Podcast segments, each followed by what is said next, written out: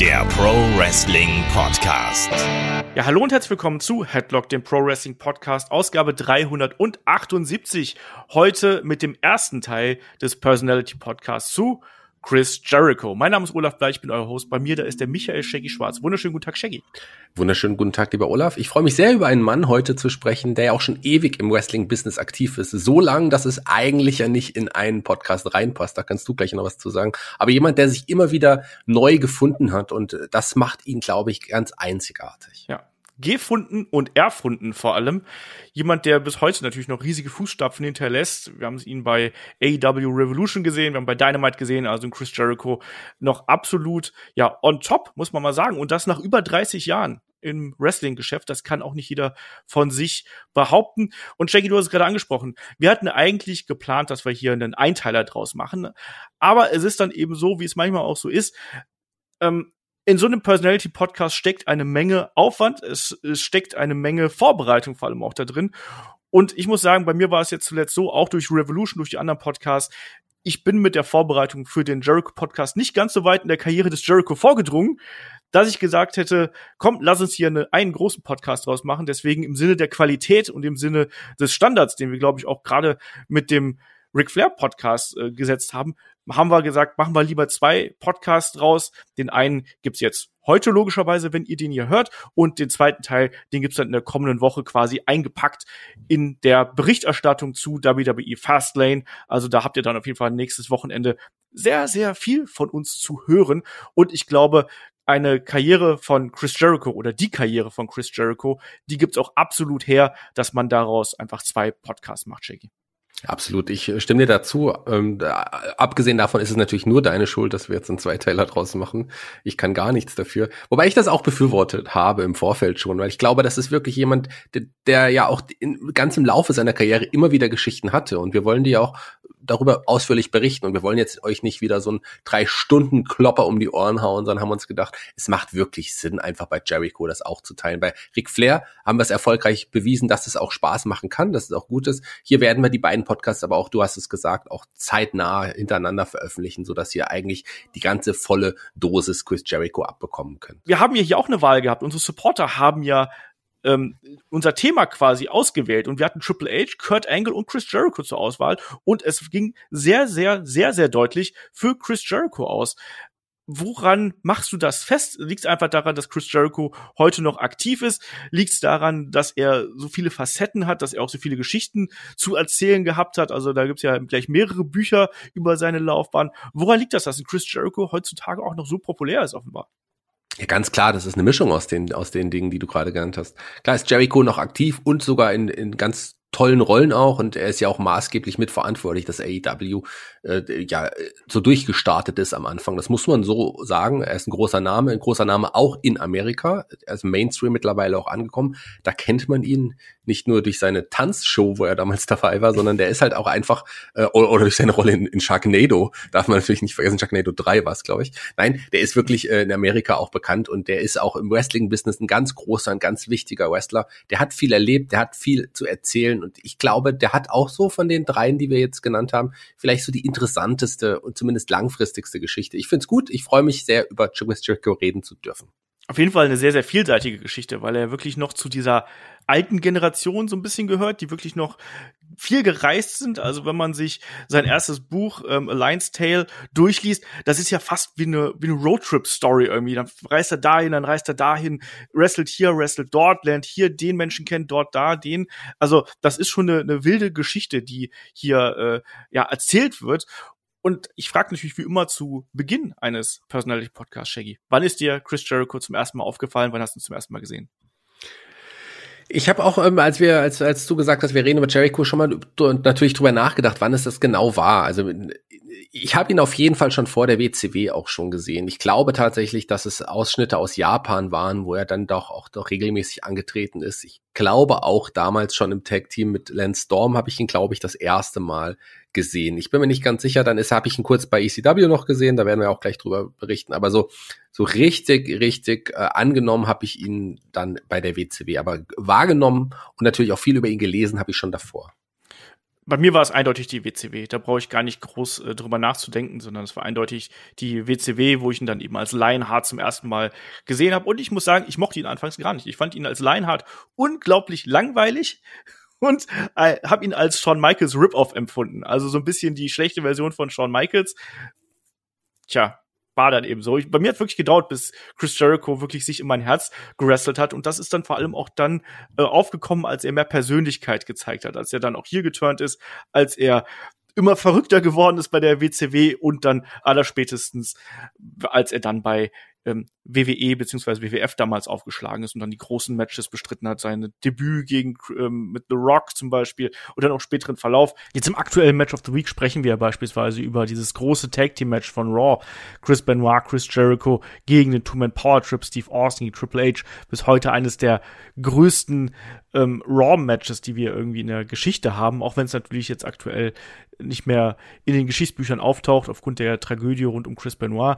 Es gibt auch andere Matches. Chris Jericho gegen Triple H zum Beispiel von Fully Loaded 2000. Genialer Last Man Standing Brawl zwischen den beiden. Und dann natürlich auch im späteren Verlauf noch die großen Konfrontationen, die wir da gehabt haben das war dann wirklich also so eine ganze Zeitspanne, wo dann Jericho sich wirklich da in mein Fanherz gerestelt hat und äh, ab da wusste ich dann auch, was er was er drauf hat irgendwo. Und er ist eine pers interessante Persönlichkeit, also ist ein toller Redner, ist ein toller Wrestler auch und es gibt wenige Athleten, die das so miteinander verbinden wie den Chris Jericho und gerade auch dieses neue Erfinden, du hast es angesprochen, diese verschiedenen Evolutionsstufen, die Jericho durchgemacht hat. Ähm, da werden wir natürlich dann im Verlauf dieser beiden Podcasts dann drüber sprechen, welche Personas er quasi angenommen hat, um seinen Charakter frisch zu halten. Es hat nicht immer funktioniert, muss man sagen, gerade wenn man sich so die diversen Comebacks von Chris Jericho bei WWE anschaut. Das war nicht immer alles geil. Ich sag nur Save Us Jericho, das war nicht so toll, aber ähm, trotzdem war es dann eben hier so,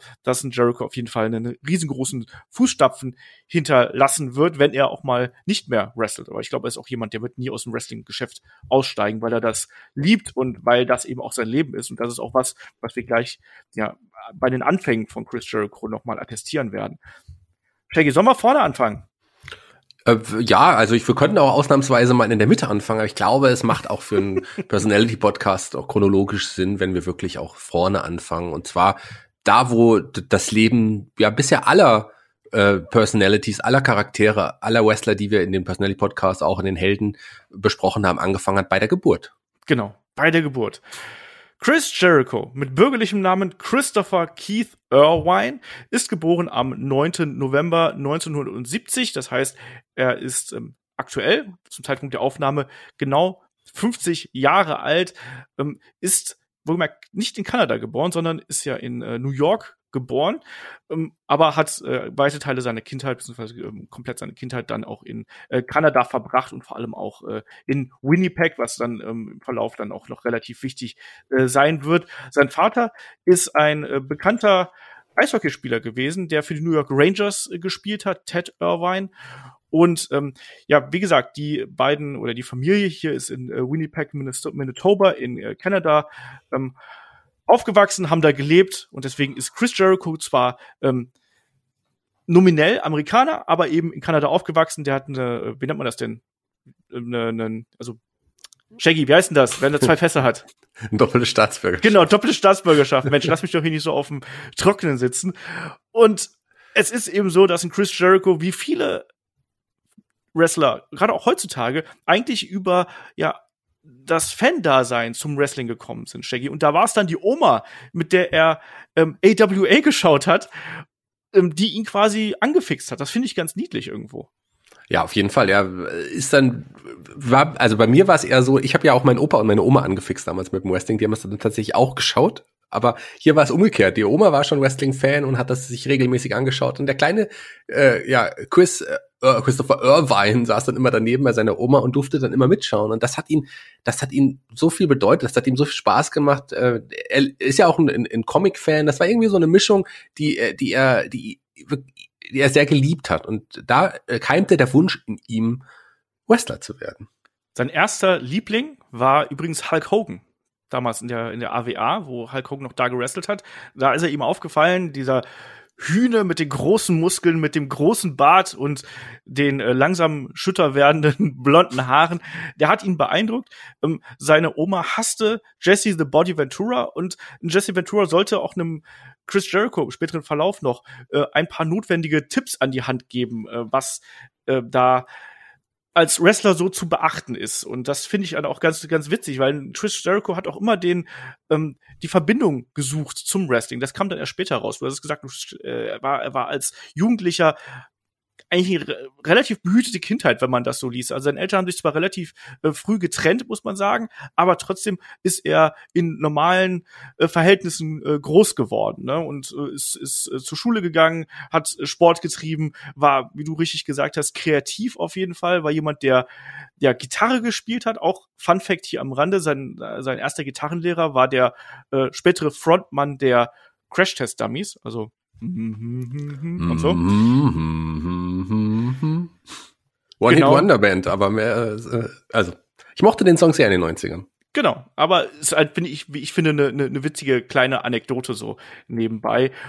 Und ja, Chris Jericho damals schon eben jemand, der nach links und rechts geschaut hat, sagen wir es einfach mal so. Der hat, der hat geschrieben im späteren Verlauf, der hat gemalt und gezeichnet, aber vor allem das Wrestling stand bei ihm im Vordergrund und der hat auch Freunde gehabt, mit denen er dann eben ja das Wrestling im Fan-Dasein so betrieben hat. Und da gab es dann tatsächlich auch eine eigene Fantasy Wrestling Promotion, die beiden gegründet haben. Also er und sein, sein, sein Kumpel, den er in, im Buch immer als Wallace ähm, bezeichnet. Und das war die BTWF. Und da haben die beiden sich schon Storylines ausgedacht und Wrestler und Personas. Und ich finde das so sympathisch, wenn man das irgendwo liest, dass ein Chris Jericho eigentlich auch da genauso angefangen hat, wie wir das jetzt auch machen. Also es war ja quasi, viele von uns haben das ja früher als Kinder auch gemacht, haben sich da Storylines überlegt. Und ich finde das irgendwie schön, dass er dann einer von denen gewesen ist, die den Weg dann auch hinterher gegangen sind, Shaggy.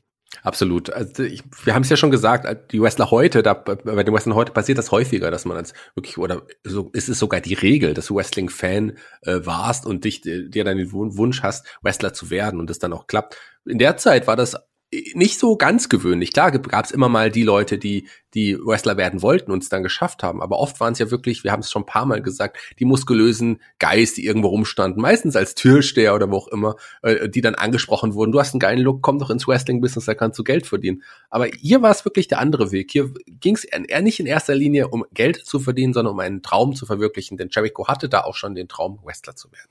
Genau. Und ABA war der Einstieg, aber Chris Jericho sagt auch in seinem Buch, er war ein WWF-Guy. Also er war komplett der absolute Superfan von WWF. Dann im späteren Verlauf war jemand, der wirklich auch diesem Booking von WWF so in die Karten gespielt hat. Er hat gesagt, er hat die, die guten Jungs, die hat er geliebt, die bösen Jungs, die hat er ausgebuht und jeder Turn hat bei ihm irgendwo funktioniert und natürlich zur damaligen Zeit. Wir hatten jetzt zuletzt die, äh, das, das Jubiläum vom Main Event beispielsweise gehabt mit Hogan und Andre und den zwei Hepners. Das ist wohl auch bei ihm im Freundeskreis eingeschlagen wie eine Bombe und die konnten es nicht fassen, weil Chris Jericho hat für lange, lange Zeit geglaubt, dass Wrestling echt wäre. Also dass alles äh, echt wäre, dass nichts vorherbestimmt ist, nichts abgesprochen ist. Und vor allem, ähm, auch als er dann ein bisschen smarter geworden ist, als er schon Training gehabt hat, selbst da hat er immer noch geglaubt, dass die Champions ihren Titel wirklich verteidigen. Also alles ist abgesprochen, aber die Championship-Matches, die sind echt. Und das haben wir witzigerweise letztens auch noch in einem Fragen-Podcast gehabt. Ich glaube, David hat das gesagt, dass äh, er das auch lange Zeit geglaubt hat. Das finde ich äh, sehr lustig, dass das selbst bei Chris Jericho so weit durchgedrungen ist irgendwo. Ich muss mal dazu eine lustige Fun-Geschichte erzählen, die ich, glaube ich, noch nie erzählt, aber die passt jetzt irgendwie ganz gut. Ich hab, war ja auch mal auf einer Wrestling-Schule, das habe ich, glaube ich, schon ein paar Mal erzählt, in Berlin damals. Wir haben da einen neuen Schüler abgeholt, der neu anfangen wollte, der auch ein großer Wrestling-Fan war, am Bahnhof abgeholt und wir haben dann angefangen so zu reden ähm, darüber. Wir sind dann in die Schule gefahren, also ich habe ihn abgeholt und dann ist mir aufgefallen, der weiß, also der, der denkt, das ist total echt. Der, der denkt, das ist echt. Was, wie sage ich es ihm, wenn er jetzt in die Schule kommt? Also wie, ich kann ihm das nicht erklären, das muss der Trainer machen. Und ich habe dann es dem Trainer als erstes gesagt und der meinte, ne, das muss er schon äh, selbst rausfinden. Und das erste, was der Trainer dann gerufen hat, so, wir, wir machen, wir extra, glaube ich, um ihn zu irgendwie, wir spielen jetzt ein bisschen Wrestling. Und das erste, was dieser Typ macht, ist äh, einen der ja, leichteren Students hochzunehmen und er wollte einen, einen Tombstone zeigen. Und dann ist der Trainer eingeschritten und hat gesagt, pass auf, wir müssen ja erstmal kurz reden. Und ich glaube, damals ist auch äh, seine Welt so ein bisschen zusammengebrochen. Der hatte echt gedacht, äh, er wird jetzt ein Kampfmensch. Ja, na, nicht ganz. Aber bei Chris Jericho hat es eben auch eine ganze Zeit lang gebraucht, bis das äh, wirklich so weit gewesen ist. Also erst, erst so im äh, Alter von äh, 18, 19 hat er wirklich dann diese ähm, Erklärung bekommen, wie das funktioniert. Und das ging dann auch Hand in Hand mit dem ersten Trainingscamp der Harz. Und das ist nämlich auch so eine ganz große Geschichte, die sich durch die äh, ja, durch das Fan-Dasein zieht. Also äh, Chris Jericho hat dann im Verlauf äh, seiner Schulkarriere hat er eine Anzeige in der Zeitung gesehen und da ging es um das ähm, Hard Trainingscamp in äh, Calgary in Alberta. Da stand aber gleichzeitig auch, man muss zum einen 18 Jahre alt sein und zum anderen sollte man idealerweise 225 amerikanische Pfund wiegen. Beides hatte Chris Jericho damals nicht und das hat ihn aber motiviert. Er war damals noch deutlich jünger ähm, und hat ihn dann dazu gebracht, zum einen zu trainieren und zu, mehr zu essen und zum anderen dann eben auch ähm, einfach abzuwarten, bis es dann eben so weit ist, dass er 18 ist und dass er dahin darf. Weil äh, er hat dann auch einen Brief geschrieben und da gab es noch mal so Hinweise, ja, und isst möglichst viel äh, äh, Rindfleisch und ähm, Protein und keine Ahnung was, damit du groß und stark wirst und, und geh jeden Tag mindestens zweieinhalb Stunden pumpen und äh, drei Kilometer laufen, so in etwa. Also das waren so Tipps, die damals ein äh, Ed Langley, das war damals ein Trainer bei ähm, diesem ja, bei diesem, bei dieser Hard-Trainingsschule damals, da kommen wir doch gleich drauf zu sprechen. Das ist nicht der Hard-Dungeon, sondern es ist wirklich dann der Hard-Schule, die äh, ja quasi Keith Hart damals übernommen hat und er hat dann eben Leute angestellt, die den Job für ihn übernehmen da als Trainer und das finde ich auch ganz ganz spannend. Ähm, auf jeden Fall hat Chris Jericho auch immer den Kontakt zu Wrestlern gesucht und das macht ein Fan, wie macht er das natürlich, Shaggy? Wenn man weiß, dass die Wrestler in der Stadt sind und wo die sind, dann geht man da hin und versucht, die anzuquatschen. Und bei äh, Chris Jericho war das nämlich die ähm, es, es, war ein, es war ein Hotel eigentlich. Es war der, äh, das Polo Park Inn, wo die Wrestler gastiert haben. Das waren mal Wrestler von der AWA, es waren aber dann vor allem auch Wrestler von der WWF und da hat er dann schon so Leute getroffen, wie einen Hulk Hogan zum Beispiel, auch Andre the Giant. Aber er hat dann auch in seinem Buch geschrieben, dass er immer Angst gehabt hat, die Großen zu fragen, also körperlich Großen zu fragen. weil er dazu tendiert hat, immer dumme Fragen zu stellen und deswegen hat er dann sich eher so die kleinen Wrestler als Ziel seiner Fragentiraden vorgenommen. Namentlich nennt er da beispielsweise jemanden wie einen Shawn Michaels, den er gefragt hat, wie macht man Backflip? Und Shawn Michaels hat einfach nur gesagt, mach einfach. Ja. Just do it. Genau. Und bei äh, Coco Beware, da, so, da hat er sich am wohlsten gefühlt, weil der war noch kleiner und sogar kleiner als er selbst. Ähm, den hat er gefragt, was muss man machen, damit man so richtig äh, massiv wird, ne? damit man so eine kleine Kampfbulle wird. Und da hat dann Coco Beware gesagt, du musst eine Menge Bier trinken. So. Ne? Ja, hat er sich auf jeden Fall die zukünftigen Hall of Famer schon mal ausgesucht, denn das sind alles, alles ja auch Hall of Famer, darf man nicht vergessen. Das stimmt. Also da war so der Kontakt da. Er hat auch Coco Beware anscheinend auch gefragt, wie er denn den Warlord besiegen würde. Schließlich ist der Warlord doch so viel größer als er. Und da hat Coco Beware sinngemäß geantwortet, er äh, macht sich einfach noch kleiner, dann kann er gar nicht vom Warlord getroffen und gefangen werden. Tja. Naja, auf jeden Fall, die Geschichte von, äh, von äh, Chris Jericho ist dann auf jeden Fall eng damit verbunden, dass er quasi 18 werden möchte, aber dann eben auch äh, entsprechend vorbereitet sein möchte. Also mehrere Jahre hat er quasi darauf hingearbeitet, dass er wirklich dann auch weit genug ist, bei der Hart-Familie hier zu trainieren und war dann auch ganz stolz, als er Antwort bekommen hat, äh, auch wenn es alles nicht so wirklich professionell ausgesehen hat, aber ähm, es hat sich dann im späteren Fall auch, auch rausgestellt, dass eben gerade mit diesem Trainingscamp, da war das nicht ganz so weit her, wie man das erwartet hat. Er hat auch einen Bret Hart getroffen und hat ihn halt eben gefragt, kennst du Ed Langley? Und dann Bret Hart so, ich habe noch nie von dem Namen gehört. Wer ist das?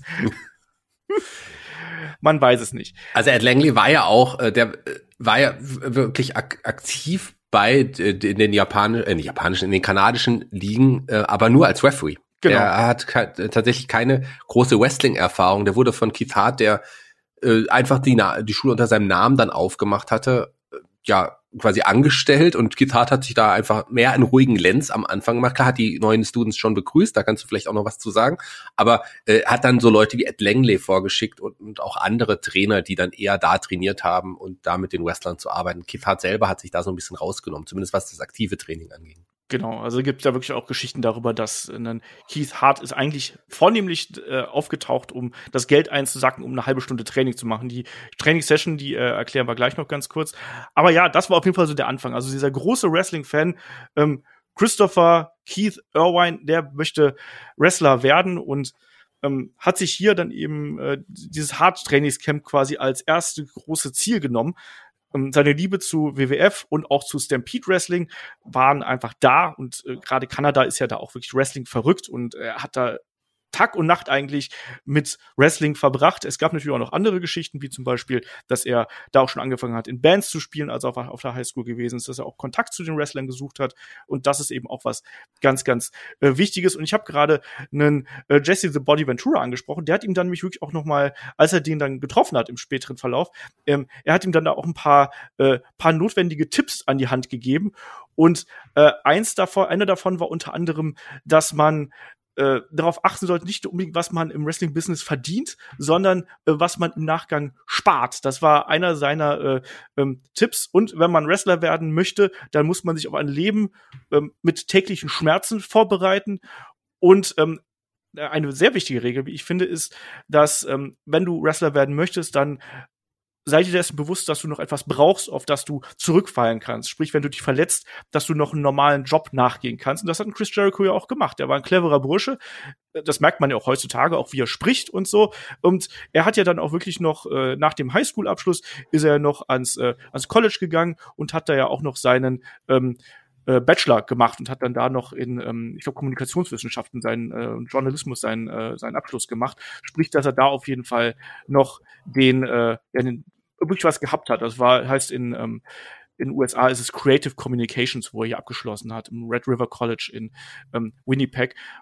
Finde ich echt bewundernswert, dass auch ein junger Mann trotz aller Ambitionen dann noch sagt, ich mache hier auch noch meine Schule zu Ende irgendwo. Ist auch nicht jedem gegeben, muss man sagen. Nee, eben, aber er war, wie du es gesagt hast, schon ein vernünftiger Kerl und er hat sich ja auch gedacht, wenn es dann doch nichts mit seinem Traum wird, dann hat er zumindest auch was anderes in der Hand, wo er weiter mit arbeiten kann. Vielleicht äh, auch auf Anraten seines Vaters möglicherweise, das kann ich nicht genau nachvollziehen, aber es ist auf jeden Fall sinnvoll, diesen Weg, das sollte man allen jungen Menschen sagen. Äh, klar, erfüllt euch eure Träume, aber vielleicht, wenn die, wenn die die Möglichkeit habt, sichert sie irgendwie ein bisschen ab.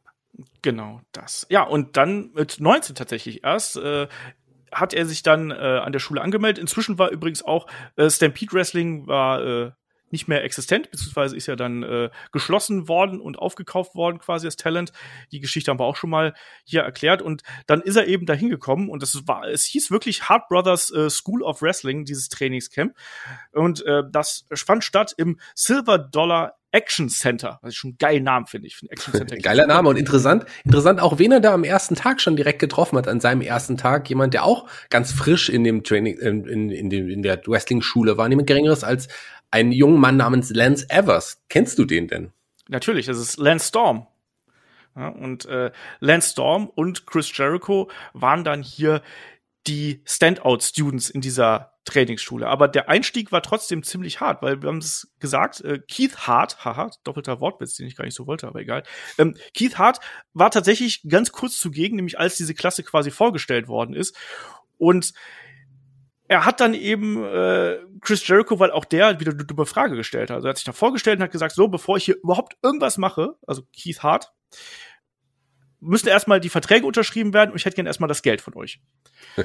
Ne? Und dann meinte Chris Jericho in seinem Buch, schreibt er, dass in diesem Vertrag steht sogar, dass man äh, alle zukünftigen Einnahmen ähm, nicht komplett abführen muss, aber zehn Prozent aller zukünftigen Einnahmen müsste man an ähm, die Hart Brothers School of Wrestling abgeben. Und Chris Jericho hat es halt unterschrieben, weil es ein Traum gewesen ist. Er sagt auch, er hat nie irgendwelche Tantiemen an äh, Keith Hart abführen müssen. Aber äh, das finde ich schon wieder eine, eine ziemlich komische Geschichte, die hier gelaufen ist. Und das haben wir ja auch schon in anderen Karriere-Podcasts mitbekommen. Auch bei Ric Flair, dass da ja. äh, gesagt worden ist, dass Honorare quasi abgegeben werden müssen zum gewissen Anteil. Hört sich aber auch ein bisschen so an, als wäre Bruce Hart auch in die, in, in die Vertragsentwicklung involviert gewesen, muss ich mal sagen. Wer weiß, wer das weiß. Das hört sich ja eher nach Bruce Hart an. Keith war ja eigentlich, äh, so wie man hört, immer der nette Liebe, aber ich, äh, die Hart äh, sind schon alles äh, ja schwierige Gesellen, muss man sagen. Ich mag sie sehr teilweise, aber die haben schon alle auch seltsame Geschichten und äh, da muss man sagen, dass ein Keith Harter sicherlich auch nicht besser ist. Genau. Und ähm, Jericho hat sich damals extreme Sorgen drum gemacht, dass er zu klein, zu schmächtig wäre, ähm, hat sich aber auch im Vorfeld ja ähm, Leute wie ein Owen Hart zum Beispiel als Vorbild genommen. Auch ein Ricky Steamboat waren äh, Vorbilder für ihn. Aber er hat keine ähm, Wrestling-Schule oder sonst irgendwas genossen, sondern äh, er war ein, ein, reiner Fan, der zwar Sport getrieben hat, ähm, auch da athletisch durchaus begabt gewesen ist, aber keinerlei Wrestling-Vorbildung so im klassischen Sinne genossen hat. Und äh, hier war es dann so, dass äh, Keith Hart eben erstmal die Verträge gegeben hat, das Geld gegeben hat und Chris Jericho hat die Chance genutzt und hat dann gefragt, ähm, Mr. Hart, wie viele Matches haben Sie bestritten? Und Keith Hart konnte sich nicht dran erinnern. Also, ich weiß es nicht, ich weiß nicht, aber es waren viele. Und zugleich weiß man aber, dass gerade wenn du ähm, ein Student bist und wenn du da äh, den Veteranen gegenüberstehst, dann läufst du eher darauf hinaus, dass du besser die Klappe hältst, mal ganz vorsichtig. Und Keith Hart hat das dann auch sehr persönlich genommen und hat dann Jericho hier eben auch dazu benutzt, um gleich ein Exempel zu statuieren. Er sagte dann, kurze Zeit später sind sie dann in dieser ja, so eine, das ist eigentlich so eine, so eine äh, Freizeitanlage eben gewesen mit Bowlingbahnen und aber auch freien Räumen, die du mieten konntest. In einem dieser freien Räume stand halt eben der Ring und Chris Jericho hat dann gesagt, er war total begeistert, zum ersten Mal auch in den Ring zu steigen. Dummerweise hatte Keith Hart nicht so gute Laune und hat dann zu ihm erstmal gesagt, so, Junge, mach mal einen Backdrop. Und jeder weiß heutzutage, dass du normalerweise eine lange Ausbildung brauchst, bevor du einen Backdrop nimmst. Und Keith Hart hat dann Jericho wirklich genommen in die Seile geworfen. Auch das Seillaufen ohne Anleitung absolut gefährlich, weil du kannst dich da verheddern, du kannst dir wirklich das Genick brechen, du kannst hinten rausfallen. Äh, Jericho trotzdem hat äh, es irgendwie geschafft, nicht rauszufallen, sondern hat äh, den, den Whip-In quasi genommen, ist zurückgefedert. Keith Hart wollte ihn backdroppen. Und weil äh, der gute Chris und sein Kumpel damals schon so ein bisschen Fantasy Wrestling betrieben haben, auch im Garten so ein bisschen äh, die einzelnen Aktionen, wo sie es dann eben geübt haben, wie man, wie das zum Beispiel Owen Hart macht, der ja immer den Flip gemacht hat, hat Chris Jericho einfach mal den Backdrop von Keith Hart in einen Flip verwandelt. Also er ist einfach einmal oben drüber geflippt und ist spontan auf den Beinen gelandet, ohne dass er es eigentlich wollte, aber weil es einfach ein natürlicher Reflex für ihn gewesen ist das hat dafür gesorgt, dass alle Students ihm applaudiert haben, weil sie sagen, boah, ist der krass, ne, der, was, was der mitbringt hier für Voraussetzungen. Keith Hart fand das nicht so witzig und hat ihn dann erstmal ziemlich gefoltert, wie man das ja auch von den Harts kennt. Und äh, Jericho sagt, äh, äh, dass er das Gefühl gehabt hat, dass er ihn quasi in einem Schwitzkasten, in den er drin gesteckt hat, dass er ihm fast den Kiefer und die Zähne gebrochen hätte. Aber dass das so ein bisschen dazu gehört hat, dass man äh, ja humble wird, wie man so schön sagt. Also er hatte auf jeden Fall erstmal den Zorn an Chris Jericho ausgelassen. Ändert aber nichts dran, dass auf jeden Fall ein Chris Jericho sich hier gleich ähm, hervorgetan hat. Zusammen dann auch mit Lance Storm. Shaggy, was ist denn die besondere Beziehung zwischen Lance Storm und Chris Jericho? Weil die beiden sind ja eigentlich charakterlich komplett gegensätzlich aber die haben trotzdem beide eine extreme Liebe zum Wrestling. Ich glaube, das verbindet die auch. Ich glaube, das ist, du hast es jetzt schon vorweggenommen. Das ist natürlich die Liebe zum Wrestling. Beide haben sich auch äh, von Anfang an sofort super gut verstanden und waren ja gleich richtig gute Freunde. Die haben den gleichen Background. Beide haben das Wrestling geliebt. Beide äh, kommen ja auch aus ähnlichen Verhältnissen mit dem Wunsch dann auch ähm, Wrestler zu werden, haben sich hier ganz direkt in ihrer Anfangszeit äh, getroffen und äh, die lieben sich ja bis heute. Also die, die äh, die Lance Storm ist auch fürs Wrestling eigentlich ich glaube, es liegt ein bisschen daran, dass er deutlich weniger Charisma hat als ein, ein Chris Jericho, aber trotz allem hätte er ansonsten, würde ich fast behaupten, eine ähnliche Bedeutung, weil der auch ein verdammt guter Wrestler war, auch einer der besten in, in seiner Zeit, das muss man, muss man so sagen. Und die und äh, ich bin großer Lance Storm-Fan und ich glaube, wenn er wirklich ein bisschen mehr Ausstrahlung gehabt hätte, wäre der auch einer der ganz, ganz Großen geworden. So hat er trotzdem Fußstapfen, große Fußstapfen hinterlassen. Vielleicht mal jemand, aber für die Helden aus der zweiten Reihe, lieber Olaf. Auf jeden Fall, habe ich auch gerade wieder dran gedacht. Lance Storm, ein Top-Wrestler und eine der ersten Sätze, die Lance Storm wohl zu Chris Jericho damals gesagt hat, war, es ist schön, dass hier noch jemand anders ist, der dieses Camp genauso ernst nimmt wie ich. Und dieses Stichwort ernst, also serious, das zieht sich ja auch durch die Karriere von Lance Storm und die waren beide extrem motiviert, hier wirklich das als Sprungbrett zu nutzen, um äh, wirklich das Wrestling-Handwerk zu lernen. Und auch wenn das alles jetzt nicht so geil geklungen hat, muss man sagen, ne? also auch dieses Training dann quasi in so einer Mehrzweckhalle irgendwo, so einer Freizeiteinrichtung mit einem Referee und mit Brad Young, der wirklich ein aktiver Wrestler damals in Calgary gewesen ist, klingt alles nicht so geil, aber trotzdem haben die beide dann eben auch sehr viel Motivation mitgebracht, um sich das teilweise selber beizubringen. Und Chris Jericho schreibt auch in seinem Buch, dass gerade ein Lance Storm ähm, einen extrem großen Einfluss hier auf ihn gehabt hat, weil die beiden, die haben sich quasi hochgezogen und die haben sich gegenseitig motiviert, wirklich dann auch hier diesen Schritt zu gehen und die haben sich extrem viel selber beigebracht, auch phasenweise. Und dieses Aufklärungsgespräch, das finde ich auch so geil, dieses klassische Aufklärungsgespräch, so funktioniert Wrestling, das kam erst im späteren Verlauf dieses Camps, also dann, wo quasi schon die ersten gesagt haben, wir, wir wollen nicht mehr, wir können nicht mehr, was auch immer, dann erst mit dem letzten Teil der Klasse, da hat man dann quasi das Aufklärungsgespräch gehabt, wo es denn überhaupt hingeht. Also da sind dann Leute ähm, wie ein ähm, äh, Caveman Broder zum Beispiel sind da äh, auf ihn zugekommen oder ein, ähm, wie ist er denn nochmal, Shaggy? Ich habe gerade den Namen äh, nicht parat. Oder ein äh, Catfish Charlie. Genau, Catfish Charlie, genau. Und die haben dann wirklich erstmal erklärt, wie das funktioniert. Und äh, zum Beispiel, dann, dann gab es beispielsweise Knee Drop vom Top Rope gegen den Chris Jericho. Und Chris Jericho hat schon äh, große Panik gehabt, dass er hier sterben würde. Und es ging einfach nur darum zu verstehen, es geht hier um Vertrauen. Wir arbeiten miteinander, nicht gegeneinander. Und bei Chris Jericho ist dann auch die Welt zusammengebrochen, als er erfahren hat, dass die Matchenden auch bei den Champions abgesprochen gewesen sind finde ich, finde ich super witzig, aber das war eben auch damals so eine Zeit, da hat man die Wrestler, die, die Students nicht beiseite genommen und erstmal erklärt, hier, es ist ein Zusammenarbeiten, sondern die mussten da erstmal durch eine ganz harte Schule gehen, Shaggy. Ja, äh, interessant. Man hat ja damals ja auch einen ganz anderen Ansatz gehabt und auch K-Fape hatte eine ganz andere Bedeutung, als es das heute ist. Heute in unserer Zeit ist es eigentlich alles klar. Es gibt immer noch die Menschen, die denken, Wrestling ist äh, echt, aber ich glaube, die sind deutlich in der Minderheit im Vergleich zu vor 40, 50 Jahren. Da ist auf jeden Fall ein Riesenunterschied oder vor 30 Jahren auch noch in, die, in dem Fall. Da hat sich vieles verändert, aber es ist schon, äh, man ist damals in den Schulen auch in vielen Schulen so rangegangen, dass man erstmal nach kurzer Zeit erst erzählt hat, wie Wrestling wirklich ist und das wurde hier ganz genauso gemacht. Gerade so in Kanada, äh, gerade von den Harts, die, die, da ist ja auch ein Stu Hart, die ein Vorreiter gewesen, bei dem hat es manchmal noch länger gedauert, bis er in Anführungsstrichen K-Fape gebrochen hat. Ja, also das ist absolut nicht unüblich damals gewesen, muss man klar sagen, sondern man hat eher dadurch versucht, ähm, die Spreu vom Weizen zu trennen. Wer will es wirklich? Ähm, wer kann es wirklich? Und da ist man auch wirklich Verletzungen einfach eingegangen teilweise, dass die jungen Leute sich dann verletzt haben und wer dann eben davon zurückgekommen ist, wer sich durchgebissen hat, der durfte nochmal zurückkommen. Ähm, alle anderen, die haben dann einen anderen Weg gesucht, muss man ganz klar sagen. Jericho und Lance Storm, äh, die sind dabei geblieben. Und dann fiel natürlich noch der Name, äh, der, der, die Frage des, äh, der Namensfindung hier irgendwo auf. Und es gibt so ein paar lustige Namen. Also Chris Jericho, ich weiß gar nicht, weißt du, was der erste Name gewesen, der erste Gimmick gewesen ist, was sich Chris Jericho überlegt hatte? Ich habe mal gelesen, das sollte mit, also wollte mit dem Namen Jack Action starten. Ist das der, ist das der erste Name gewesen? Na, es, es gibt noch, noch einen früheren, muss man okay. sagen. Also der war jetzt ja schon, da war er ja schon im, ähm, äh, im Wrestling-Training, aber davor noch in der Schule hat er sich überlegt, weil er ja auch äh, sehr gläubiger äh, Mensch ist, ähm, dass er ein, ein religiös angehauchtes Gimmick haben könnte. Und das war damals Christian Chris Irvine. Und er ähm, wollte eine Vorbildfunktion haben. Er wollte als strahlender Held in die Halle kommen und ähm, die Menschen positiv beeinflussen, sagen wir es einfach mal so, und ähm, die Bibel ins Publikum werfen zum Beispiel.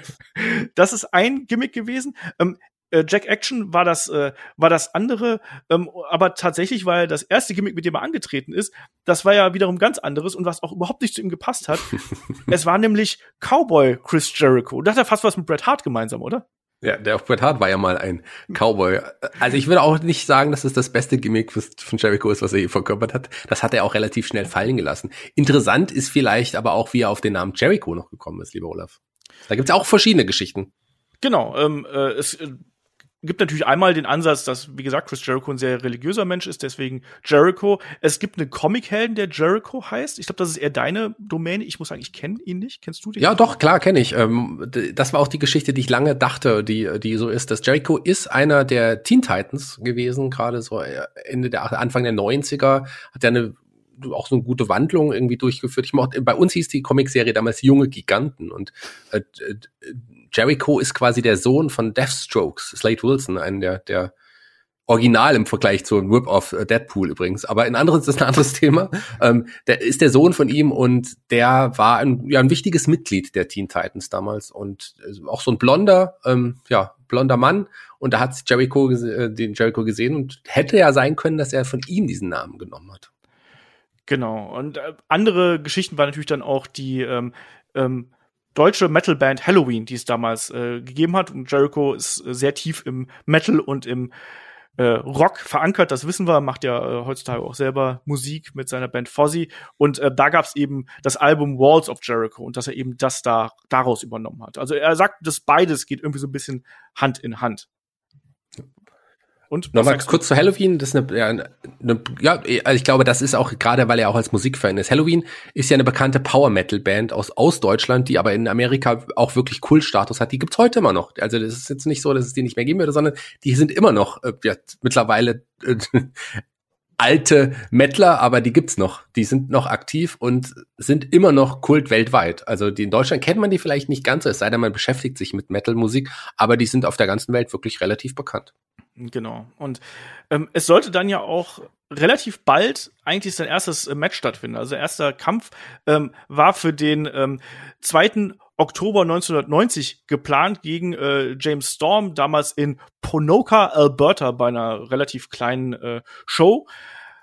Ähm, aber das wäre fast gar nicht dazu gekommen, weil es gab ja im Vorfeld dieses ersten Matches, ähm, gab es ja eine, eine Familientragödie, Shaggy. Was ist denn da passiert? Da äh, gab es ja Streit zwischen ähm, Jerichos Mutter und, sei, und ihrem äh, Freund damals. Genau, erstmal, du hast gerade James Storm gesagt, wenn ich es richtig verstanden habe. Ich glaube schon. Er heißt natürlich Lance Storm. Aber man kann die beiden auch mal verwechseln. Äh, ja, also wir haben es ja schon gesagt, Jerichos Eltern, die äh, lebten nicht mehr zusammen. Die Mutter hatte einen neuen Freund und da gab es wohl Streitigkeiten. Und in dem Streit hat der neue Partner äh, von Jerichos Mutter die Mutter wohl ge gestummt, man weiß es nicht ganz genau, und die ist mit dem Hinterkopf irgendwo auf, ähm, irgendwie aufgekommen und war danach äh, tatsächlich äh, nicht, der hatte nicht mehr, also querschnittsgelähmt, kann man das, sagt man das so? Ja, querschnittsgelähmt äh, war sie, so sagt man auch so.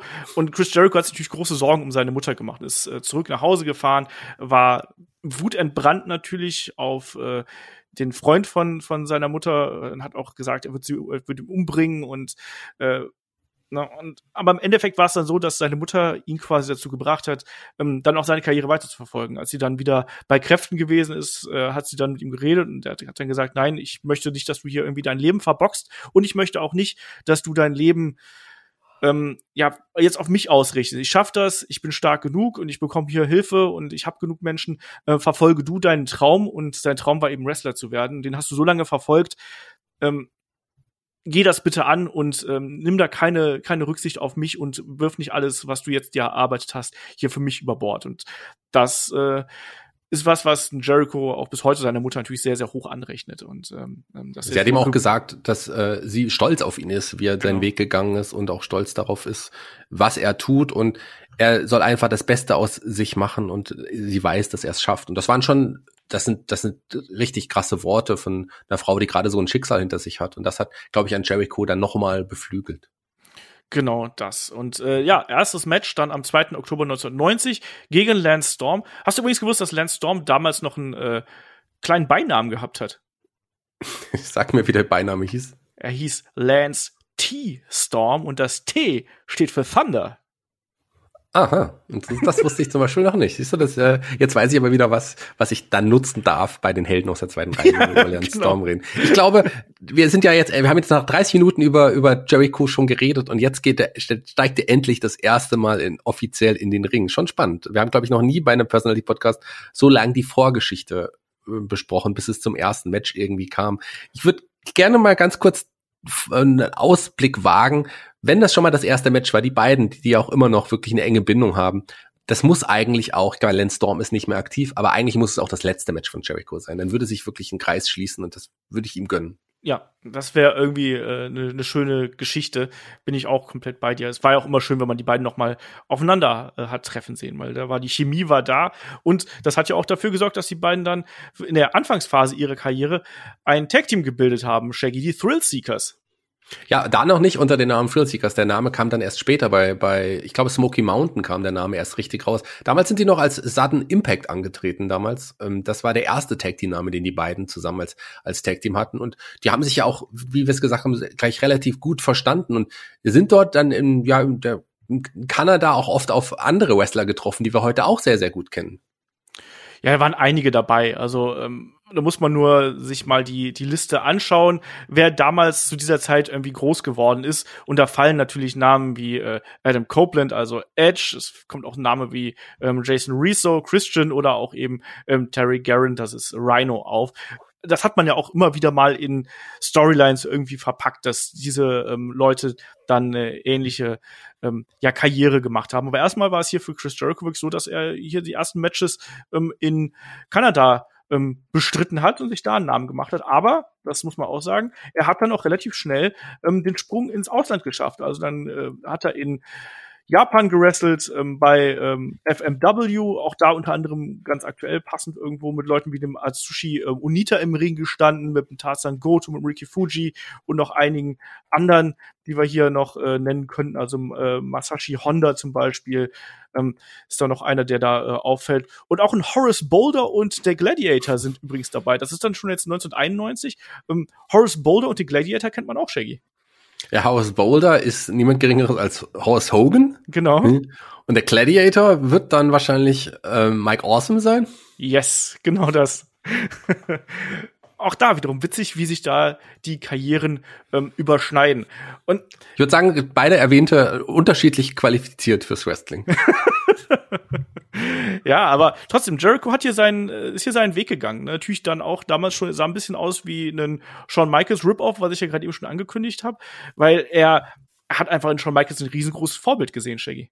Ja, ähm, klar, ähm, der Leichtgewicht, der leichtgewichtiger Wrestler, der sich dann an der Anfangszeit als die großen, als es wirklich die, die Zeit der großen Wrestler so ein bisschen nach und nach abgelaufen ist, als jemand, der schon immer hervorgestochen hat, der auch gegen mit den großen tolle Matches abliefern konnte, der aber auch, auch aufgrund oder auch wegen seiner Statur trotzdem Erfolge hatte. Und das, klar, das dann auch ein kleingewachsenerer, äh, kann man sich heute auch nicht mehr vorstellen, wenn man Jericho gegen andere Wrestler aus der heutigen Zeit sieht, ähm, Wrestler sich dann auch so durchsetzt. Klar, nimmt man dann einen Shawn Michaels, einen Bret Hart auch als große, große Vorbilder. Und Jericho ist damals einen Weg gegangen, den viele Wrestler damals gegangen sind. Er hier im Extrem. Man hat die Territories, man hat aber auch die verschiedenen Länder mal durchgegrast, um verschiedene Erfahrungen zu sammeln. Und das machen die Wrestler heutzutage ja also zumindest die meisten nicht mehr. Die kriegen relativ jung einen Ausbildungsvertrag bei der WWE beispielsweise und bleiben, viele bleiben dann ihr, ihr Leben bei der gleichen Liga. Damals war das nicht so. Damals musste man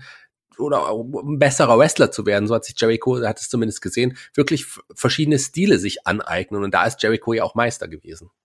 Genau, also das ist ja auch wirklich das, was äh, ihn dann ausgemacht hat, dass er da auch wirklich gelernt hat. Und das ist eben auch äh, wichtig für einen Wrestler, äh, weil damals war das irgendwie notwendig, dass du eben gerade als kleinerer Wrestler musstest du dich ähm, davon absetzen und als kleinerer Wrestler hast du dann eben auch probiert, neue Techniken zu lernen. Ähm, Japan ist da eine wichtige Geschichte gewesen, um die Härte zu lernen, um äh, auch da wieder andere Einflüsse zu bekommen. Die nächste Station für ihn ist ähm, Mexiko gewesen, Shaggy. Und da gibt's ja, wo wir gerade beim Thema Namen gewesen sind, auch diese ulkige Geschichte irgendwo, ähm, wo man ja per Fanvoting hier Namen für ihn gesucht hat. Ja, und da gab's ein paar Sachen zur Auswahl und es ist ja fast ein ganz schlimmes Gimmick geworden. Ein Gimmick, also ich hätte es wahrscheinlich gut gefunden, aber ich glaube, viele, ich glaube, seiner Karriere hätte es nicht gut getan. Es gab so tatsächlich die Wahl zwischen ähm, dem Golden Lion, äh, Leon Doro, Doro, quasi spricht man's, spricht man das so aus? Ich kann irgendwie so. Gut. Irgendwie so. Und äh, die andere Wahl war ähm, mit einer, ein, mit einer, ja, He-Man-Maske. Tatsächlich He-Man von den Masters of the Universe angelegtes Gimmick ähm, mit, mit, mit so einer Maske und ja, zum Glück ist es tatsächlich der andere Name geworden. Der Lion, da war damals auch geboren, später ja dann aus dem, aus dem ähm, Leon Doro, also dem goldenen Lion wurde ja dann auch äh, der äh, Corazon de Leon, also das Lionheart, was er ja lange dann auch noch getragen hat.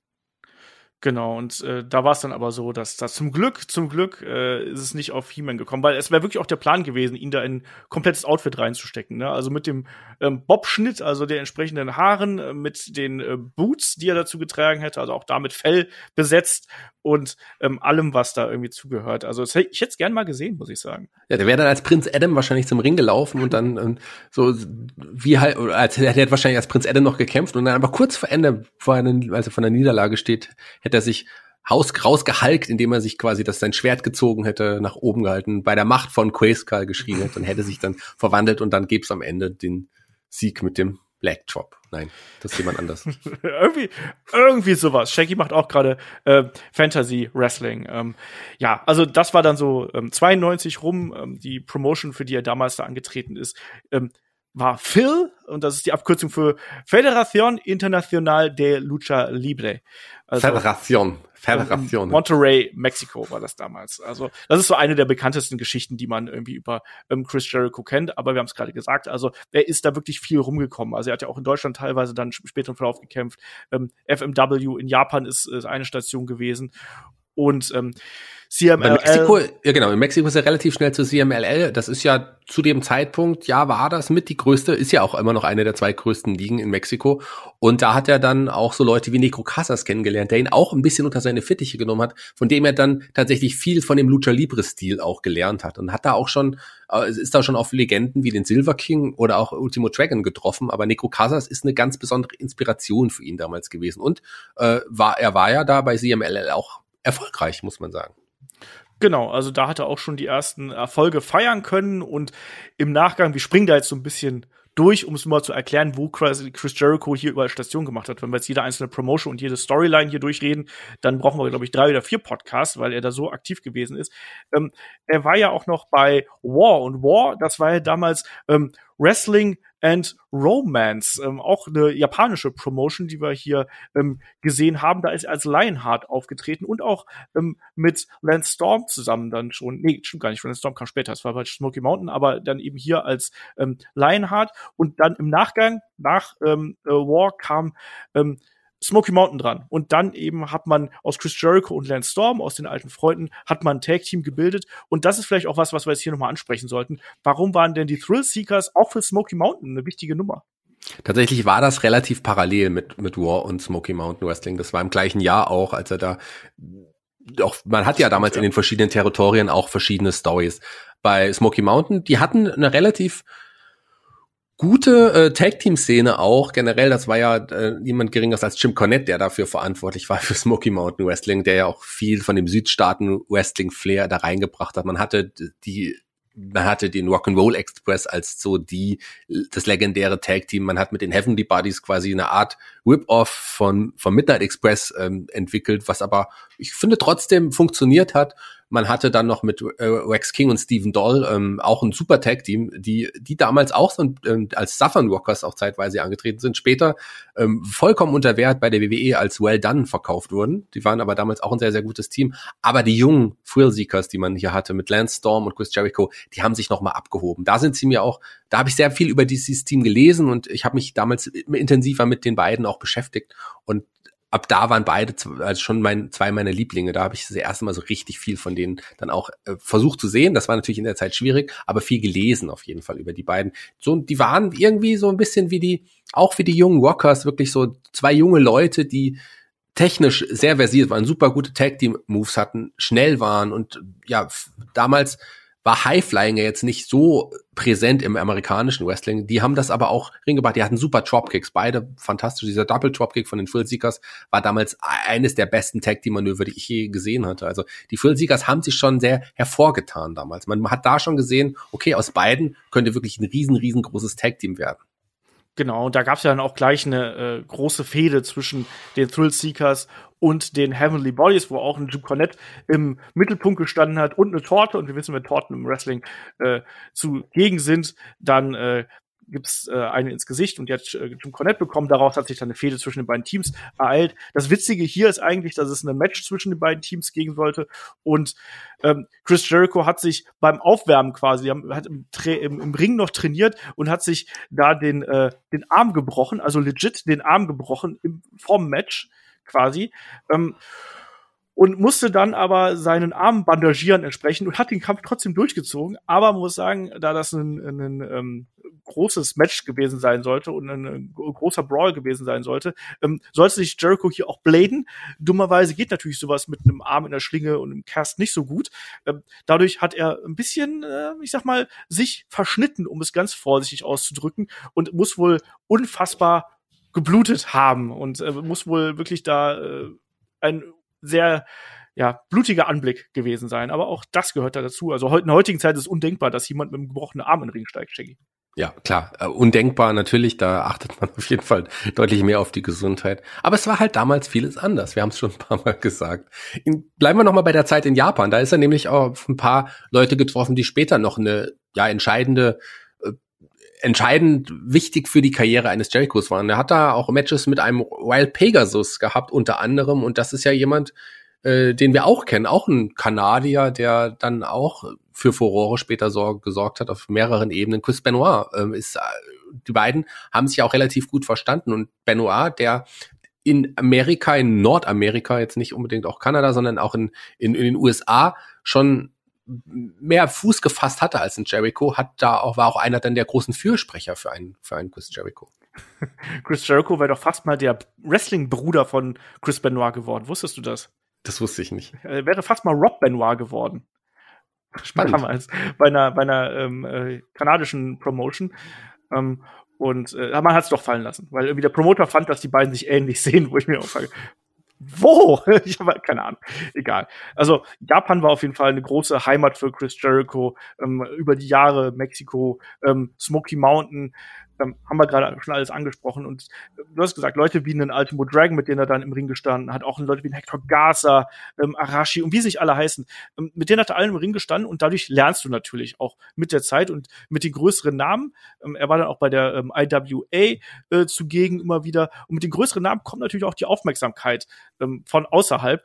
Und ich glaube, so richtig im, im amerikanischen Mainstream, weil das müssen wir auch mal hier an der Stelle sagen, also er hat ja größtenteils das wirklich nur in Japan gewrestelt, in Mexiko, teilweise auch noch in Deutschland, da gibt es relativ wenig Aufzeichnungen zu, aber so die erste ähm, Promotion, wo er dann wirklich auch im, auf, auf dem amerikanischen, also in den USA quasi gewrestelt hat, das war ja wirklich die ECW Shaggy und da sind wir schon im Jahr 96. Ja, also nach Smoky Mountain, die ja auch Stimmt, in, zumindest in den Südstaaten ja. äh, schon sehr präsent waren, die waren jetzt nicht unbekannt, aber ähm, die ECW ist dann doch noch mal eine Nummer größer gewesen und da äh, war er jetzt nicht lange, aber da ist er auch fürsprechend von, ich habe es gerade angesprochen, ein Benoit und Perry Saturn kannte einen Jericho auch. Die sind auf Paul Heyman zugegangen, haben gesagt, hier auch auch der, einer seiner größten Fürsprecher, ähm, Mick Foley, ähm, ja auch, der der Jericho auch schon jetzt ein paar Mal erlebt hatte und ihn gesehen hatte. Gerade ähm, Mick Foley ist, glaube ich, beeindruckt gewesen von, du hast gerade das Match angesprochen mit Ultimo Dragon.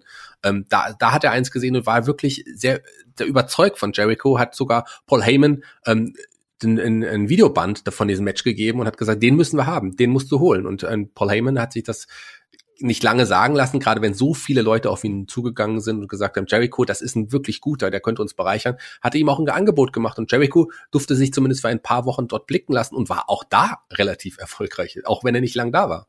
Es waren ein paar Monate, die er da gewesen ist, aber war er dann auch direkt in einer äh, Fehde quasi verstrickt. Äh, hat erste Matches bestritten gegen Leute wie einen ja, Damien 666 stelle ich jetzt nicht als großen, äh, als großen Gegner da, aber zum Beispiel gegen Taz hat er, hat er bei ECW Massacre und Queens Boulevard sehr schnell verloren. Da war Taz gerade auf dem Weg nach oben, hat dann aber auch Matches gegen Mike, Mikey Whipwreck bestritten, Too Cold Scorpio, hat einen Title-Match gegen Raven gehabt, was er dann aber auch äh, verloren hat, äh, hat dann aber im Verlauf auch in diese Fehde der Pitbulls und ähm, hier Shane Douglas und Triple Threat mit eingegriffen und konnte sich ja dann sogar bei Hardcore Heaven 96 den Titel von Pitbull Number 2 holen. Das war damals der ECW World Television Title, den er dann auch im, äh, in der Folge einige Male verteidigt hat, unter anderem in einem ähm, 30-minütigen Time Limit Brawl, äh, Time Limit Draw, nicht Brawl, gegen äh, Shane Douglas dann. Das war aber bei einer, äh, bei einer, bei einer normalen Show.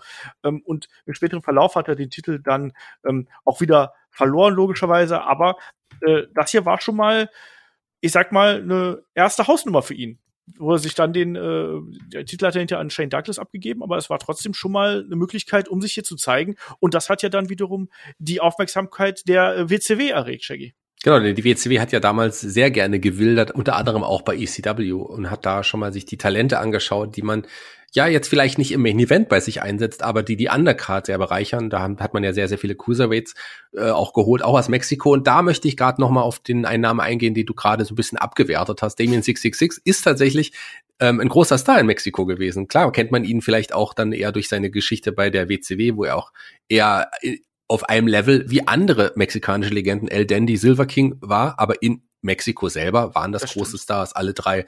Das äh, vielleicht nochmal zur Vollständigkeit. Das letzte Match hatte er übrigens ähm, gegen ähm, Tuco Scorpio bei ECW und dann ähm, startete er wirklich ja bei World Championship ähm, Wrestling bei der WCW und hatte gegen niemand Geringeres als Alex White sein erstes Match. Das war im August 96.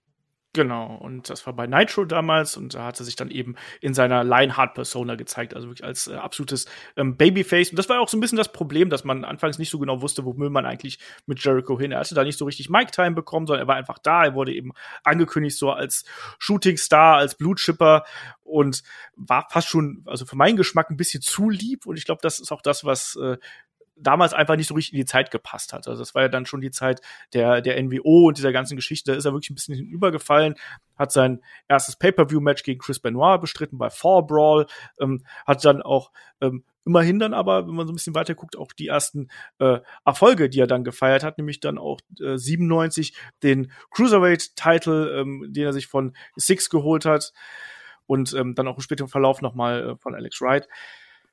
Aber da muss ich trotzdem sagen, richtig spannend wurde es eigentlich erst, als ähm, Jericho hier ähm, diese Fehde mit Rey Mysterio begonnen hat und dann auch wirklich sich langsam als, als Heel darstellen konnte. Also das war, finde ich, auch eine Zeit, wo er dann wirklich für mich auch äh, wirklich auf den Radar gekommen ist. Ja, das gehe ich auch, äh, gehe ich vollkommen mit dir, weil so die die Face-Zeit so als aalglatter Face, das war schon, das war schon schwieriger. Also äh, da ist er auch ein bisschen untergegangen. Der durfte nicht, wie du es gesagt hast, nicht viel, äh, nicht viel am Mike sagen, wobei man sagen muss, der konnte das schon aber er durfte sich ja einfach nicht beweisen, weil warum soll man im Face so, so die Mic-Time geben? Was will der denn da irgendwie dann sagen? Aber mit seinem Heel-Turn, und da war er ja jetzt schon, wir sind ein bisschen gesprungen, weil einfach nicht so viel passiert ist in der Zeit. Das ist ja jetzt schon anderthalb Jahre später, circa, ähm, das sind ja jetzt schon in 98, als es den Heel-Turn gegen Way Mysterio gab. Und ab da spätestens da, muss ich sagen, war ich ein Jericho-Fan. Ich glaube, da stimmst du mir auch zu. Da hat er dich dann auch final überzeugt, dass viel mehr in ihm steckt als äh, die Grinsebacke. Ja, also Jericho war natürlich damals eine, eine Midcard-Attraction. Wenn man so 97 schaut, dann war er ja auch noch mal bei New Japan zugegen. Das dürfen wir vielleicht auch noch nicht äh, unter den Tisch fallen lassen. Ähm, und hat da äh, beispielsweise, äh, das war ja dieser Talent Exchange dann logischerweise auch. Also da gab es ja dann auch die Zusammenarbeit von äh, WCW und äh, New Japan. Da hat man dann Leute rübergeschickt. Ähm, aber stand dann auch beispielsweise mit Leuten wie ähm, Jushin Liger, ähm, Samurai, Koji Kanemoto im Ring. Auch das wiederum so eine kleine Auszeichnung. Aber er hat nicht die großen Matches gehabt. Klar, da waren dann mal so sieben 97, Anfang 97, ähm, diese typischen Work Workhorse-Matches dabei. Ne? Also beispielsweise beim äh, Super Brawl äh, 7 gegen Eddie Guerrero, ähm, der damals US-Champion gewesen ist. Aber die großen Geschichten ja. waren da nicht dabei. Die waren nicht dabei, das stimmt. Deswegen springen wir gleich auch zum Heel-Turn 98. Aber ich würde gerne, du hast gerade die New Japan-Zeit angesprochen, nochmal ganz kurz da auf sein Gimmick äh, eingehen, weil er ist ja, man hat ja am Anfang versucht, ihm ein anderes Gimmick auch zu geben. Es war die Tal Talent Exchange-Sache, aber er ist ja nicht am Anfang nicht als Chris Jericho angetreten, sondern tatsächlich unter einer Maske. Das war auch man hatte oft Wrestler, die so einen Erzfeind haben. Gerade die maskierten Wrestler, jemanden, der ein hat der Ultimo Dragon hatte mal zeitweise den Ultimate Dragon als als als Nemesis, aber ein, äh, und die, ein Liger sollte auch Yushin Thunder Liger leicht anders geschrieben, den bö die böse Variante des, Liger, des Ligers haben. Und da war steckte niemand geringes als Chris Jericho drunter, ganz am Anfang. Und der ist aber mit der Maske überhaupt nicht zurechtgekommen. Der hat sehr, sehr gebotcht äh, in, in, seinem Match als Yushin Thunder Liger. Und dem wurde die Maske wieder abgenommen und dann ist er weiter als, als äh, Jericho angetreten, als Lionheart dann auch. Aber das war eine Zeit, äh, die wo er als großer Nemesis von, von dem Original Liger hätte aufgebaut werden sollen. Genau, also er war auch noch Teil bei den äh, Best of Super Juniors, da hat er auch noch äh, mitgerestelt äh, 1997, auch das der Vollständigkeit halber sei das hier nochmal ähm, erwähnt. Und das war, Entschuldigung, ich dachte, da war ich ein großer Fan in der Zeit von, von New Japan. Ja. Auch gerade die, die, die Super Juniors äh, Zeit mit den großen Leuten, da, da war ja auch immer noch ein, ein Benoit auch in diesem Exchange-Teil dabei, der, der als früher äh, Pegasus Kid, dann Wild Pegasus, hier auch so Leute wie Black Tiger, niemand geringeres Eddie Guerrero unter einer Maske angetreten sind, aber auch so wirklich mein Lieblingswrestler damals Koji Kanemoto, den, also ein, mein ja, Lieblings-Japan-Wrestler, aber auch jemand wie Shinjiro Otani, die damals neben Liger natürlich diese Division getragen haben. Das ist, glaube ich, die große Zeit damals gewesen, der äh, Junior-Division. Das ist ja auch das, was dann ähm, die WCW auch gerade auch aufbauen wollte. Die haben es in Mexiko gesehen, aber die haben natürlich auch die Matches in Japan gesehen, die herausragend waren, die immer die Showstealer waren und deswegen wollten sie da auch die Leichtgewichte dann wirklich gut aufbauen.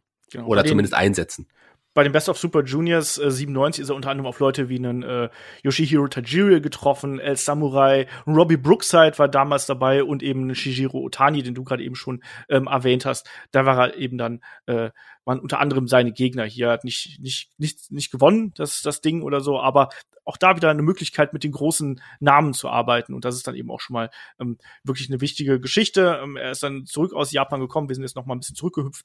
Ähm, dann dieser ähm, Sieg gegen, gegen Six. Ähm, ähm, hat sich da den Light Heavyweight Title geholt, hat den aber auch kurze Zeit später erstmal wieder an Alex Wright verloren, dann danach wieder gewonnen und dann im Anschluss an Eddie Guerrero ähm, bei Fall Brawl 97 wieder verloren. Und wir wissen, ähm, Eddie Guerrero und äh, Chris Jericho, bei den Matches kann man eigentlich nie was falsch machen, aber Jericho dümpelte dann so ein bisschen hin, man wusste nicht genau wohin mit ihm, er hat auch dann viele, viele Matches irgendwo verloren, gerade gegen die, die größeren Matches. Wir hatten dazwischen noch dieses ominöse Ding bei ähm, Halloween Havoc 1997, das hatten wir auch schon im Watch-Along gegen Gedo, wer sich dran erinnert. Gedo damals mit einem ganz furchtbar gelben Outfit übrigens und sehr vielen Botches in dem Match. Also da waren wir sehr verwundert drüber, das weiß ich noch. Ähm, aber lass trotzdem mal hier diesen kleinen Sprung wagen Richtung Heel-Turn, Shaggy. Ähm, wie ist denn das damals abgelaufen? Was ist denn da passiert? Weil diese Geschichte mit ähm, Chris Jericho gegen Rey Mysterio, das war ja schon, das war schon eine große Nummer. Also da hat man dann auch auf einmal gemerkt, so, huch, äh, da passiert ja auf einmal was. Ja, Mysterio, der hatte sich ja innerhalb von kurzer Zeit zu einem der großen Fanlieblinge entwickelt. Die äh, Leute mochten ihn sehr, gerade auch aufgrund seines innovativen Stils. Da hat man schon, der, der ist herausgestochen aus der ganzen Masse an, an Lucha Libre Wrestlern, die man da irgendwie hatte. Und äh, man hat da schon gesehen, Rey Mysterio, das ist ein, ist oh, trotz seiner Körpergröße ein ganz großer. Und äh, den hat man auch genutzt, die Beliebtheit eines, eines Rey Mysterio, um wirklich dann auch Jericho zum Heel zu turnen. Man wollte es probieren und äh, das war ja quasi der Gegner. Hier hat es ein Jericho geschafft, Rey Mysterio mit dem ja mit seinem Laienthema zu besiegen, hat aber auch im Vorfeld ganz oft äh, die Beine bearbeitet, das Knie bearbeitet und ähm, ja nach dem Match sogar ja Mysterio verletzt mit einer, mit einer Werkzeugkiste, die er unterm Ring hervorgekramt hatte, so dass ein Rey Mysterio längere Zeit ausfallen musste. Und da hat er sich natürlich dann auch ja den Wut der des Publikums auf sich gezogen, natürlich aber auch den Wut der Freunde von einem Rey Mysterio. Und der neue Heel Chris Jericho war geboren. Ja, Genau das. Also äh, Mysterio war ohnehin verletzt und musste eine Auszeit nehmen. Das war geplant und man hat diese Auszeit dann quasi genutzt, um hier diese neue Heel-Persona von Chris Jericho nochmal darzustellen. Und wenig überraschend äh, ging das dann auch eben mit der nächsten Fehde weiter und das war mit ähm, Juventud Guerrera. Und da haben wir dann eben auch diese Geschichte mit Maske gegen äh, Titel gehabt, was dann ja bei, bei Super Brawl äh, 8 stattfand. Ähm, und Jericho hat ja diese ganzen Sachen dann immer bei sich getragen. Das muss man auch mal sagen. Ne? Also er hat ja dann wirklich auch ähm, dieses Mask vs. Title Match hat er ja gewonnen. Ähm, Ruvi musste sich demaskieren. Jericho hat natürlich dann wie immer lustig drüber gemacht, so haha, setzt die Maske besser wieder, besser wieder auf und so. Ähm, hier war es dann aber eben so, dass er die äh, ähm, die Maske dann auch ähm, äh, mit sich getragen hat. Und diese Geschichte des, ja, ich nenne das mal äh, Item Collectors, die hat sich ja da weiter fortgesetzt. Er hat ja dann Fäden gegen, gegen Prince Iokea gehabt, auch gegen Disco Inferno. Und von den allen hat er irgendwie was gehabt, so dass er hinterher, äh, es sah schon fast ein bisschen witzig aus, Shaggy.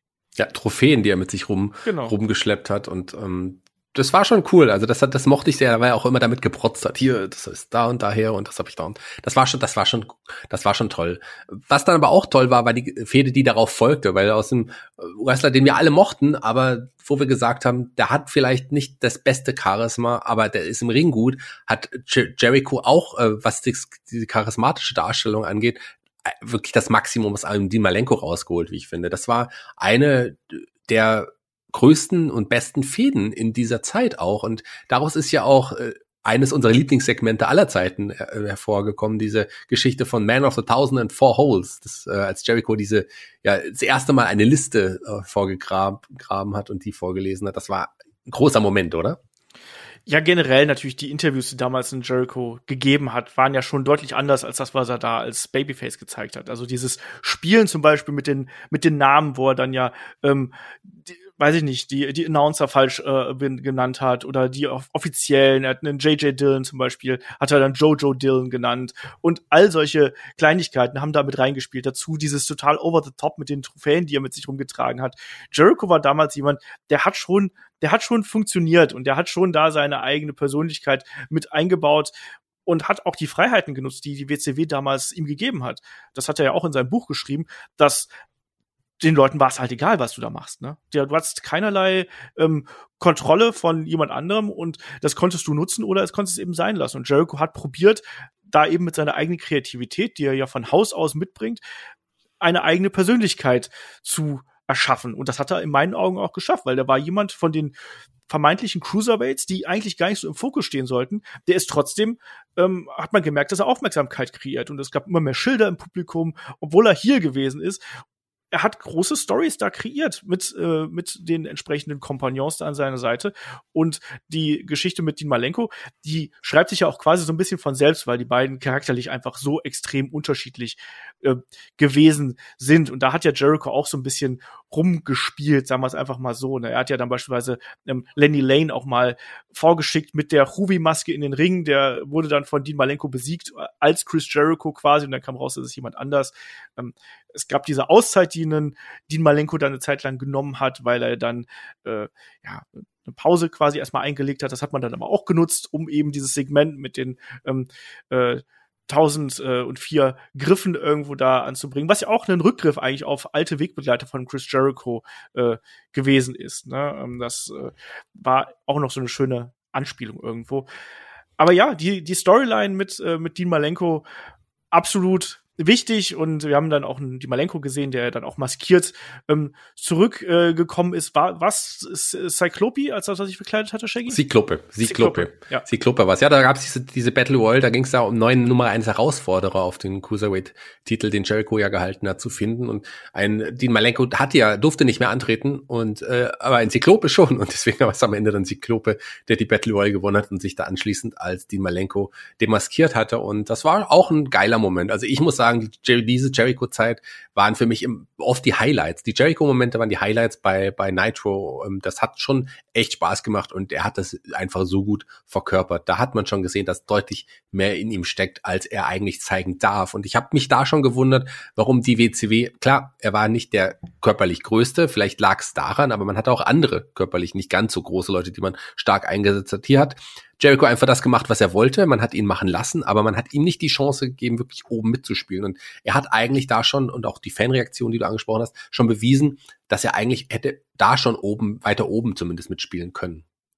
Ja, also die Fehde gegen Dean Malenko hat er ja auch gewonnen. Das muss man auch hier mal noch so attestieren. Normalerweise ist es ja so, dass eigentlich dann ja das Babyface gewinnt. Also es war aber hier aber so, dass Dean Malenko zwar so seine, seine Comebacks bekommen hat, aber am Ende, wo dann der Titel verteidigt, äh, vakantiert worden ist und dann gab es zwischen den beiden beim Great American Bash ähm, das Title-Match, das hat Chris Jericho per DQ gewonnen, weil er äh, Dean Malenko seine Emotionen nicht äh, unter Kontrolle gehabt hat. Also ja, das war auf jeden Fall auch eine gute Geschichte. Da hat man Dean Malenko auch klar dargestellt. Aber ich würde dir, glaube ich, widersprechen. Ich würde nicht sagen, dass Jericho die Fehde gewonnen hat. Klar hat er die Matches final gewonnen, aber so der, der lachende Letzte war tatsächlich dann doch ein Dean Malenko, der ihm dann auch den Titel gekostet hatte, weil Jericho bei, es war bei Road Wild in dem Jahr, ähm, seinen Titel dann an, an Hufi verloren hatte, an seinen, auch einen Fädengegner und da war Malenko Special Referee und der hat dann auch seine Position so ausgenutzt, dass ein Jericho dann am Ende verliert. Für mich eigentlich nicht der klare Sieger Jericho in dieser Fehde, aber die Fehde war dann auch erstmal beendet und es sollten neue Titel folgen.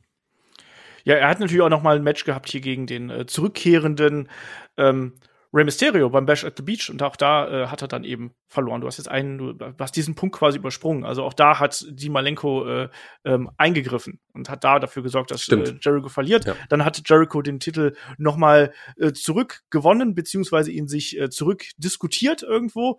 Ähm, und dann kam das Road Wild Match. Du hast äh, den, den Bash at the Beach hast du übersprungen. Aber egal. Kann mal passieren. Genau. Ähm, auf jeden Fall hier äh, Jericho dann eben äh, weiterhin auf Titeljagd und der nächste Titel, der dann für ihn auf dem Plan stand, ähm, war der World Television Title und den hat er damals ja dann von ähm, Stevie Ray gewonnen. Auch der war mal TV-Champion. Nee, tatsächlich war es, der war mal TV-Champion, aber es war anders. In dem Fall hat er, äh, war es Booker T, der, stimmt, der TV-Champion ja, ja. war und äh, der aber verletzt war. Also Jericho hatte eine kleine Fehde mit Booker T.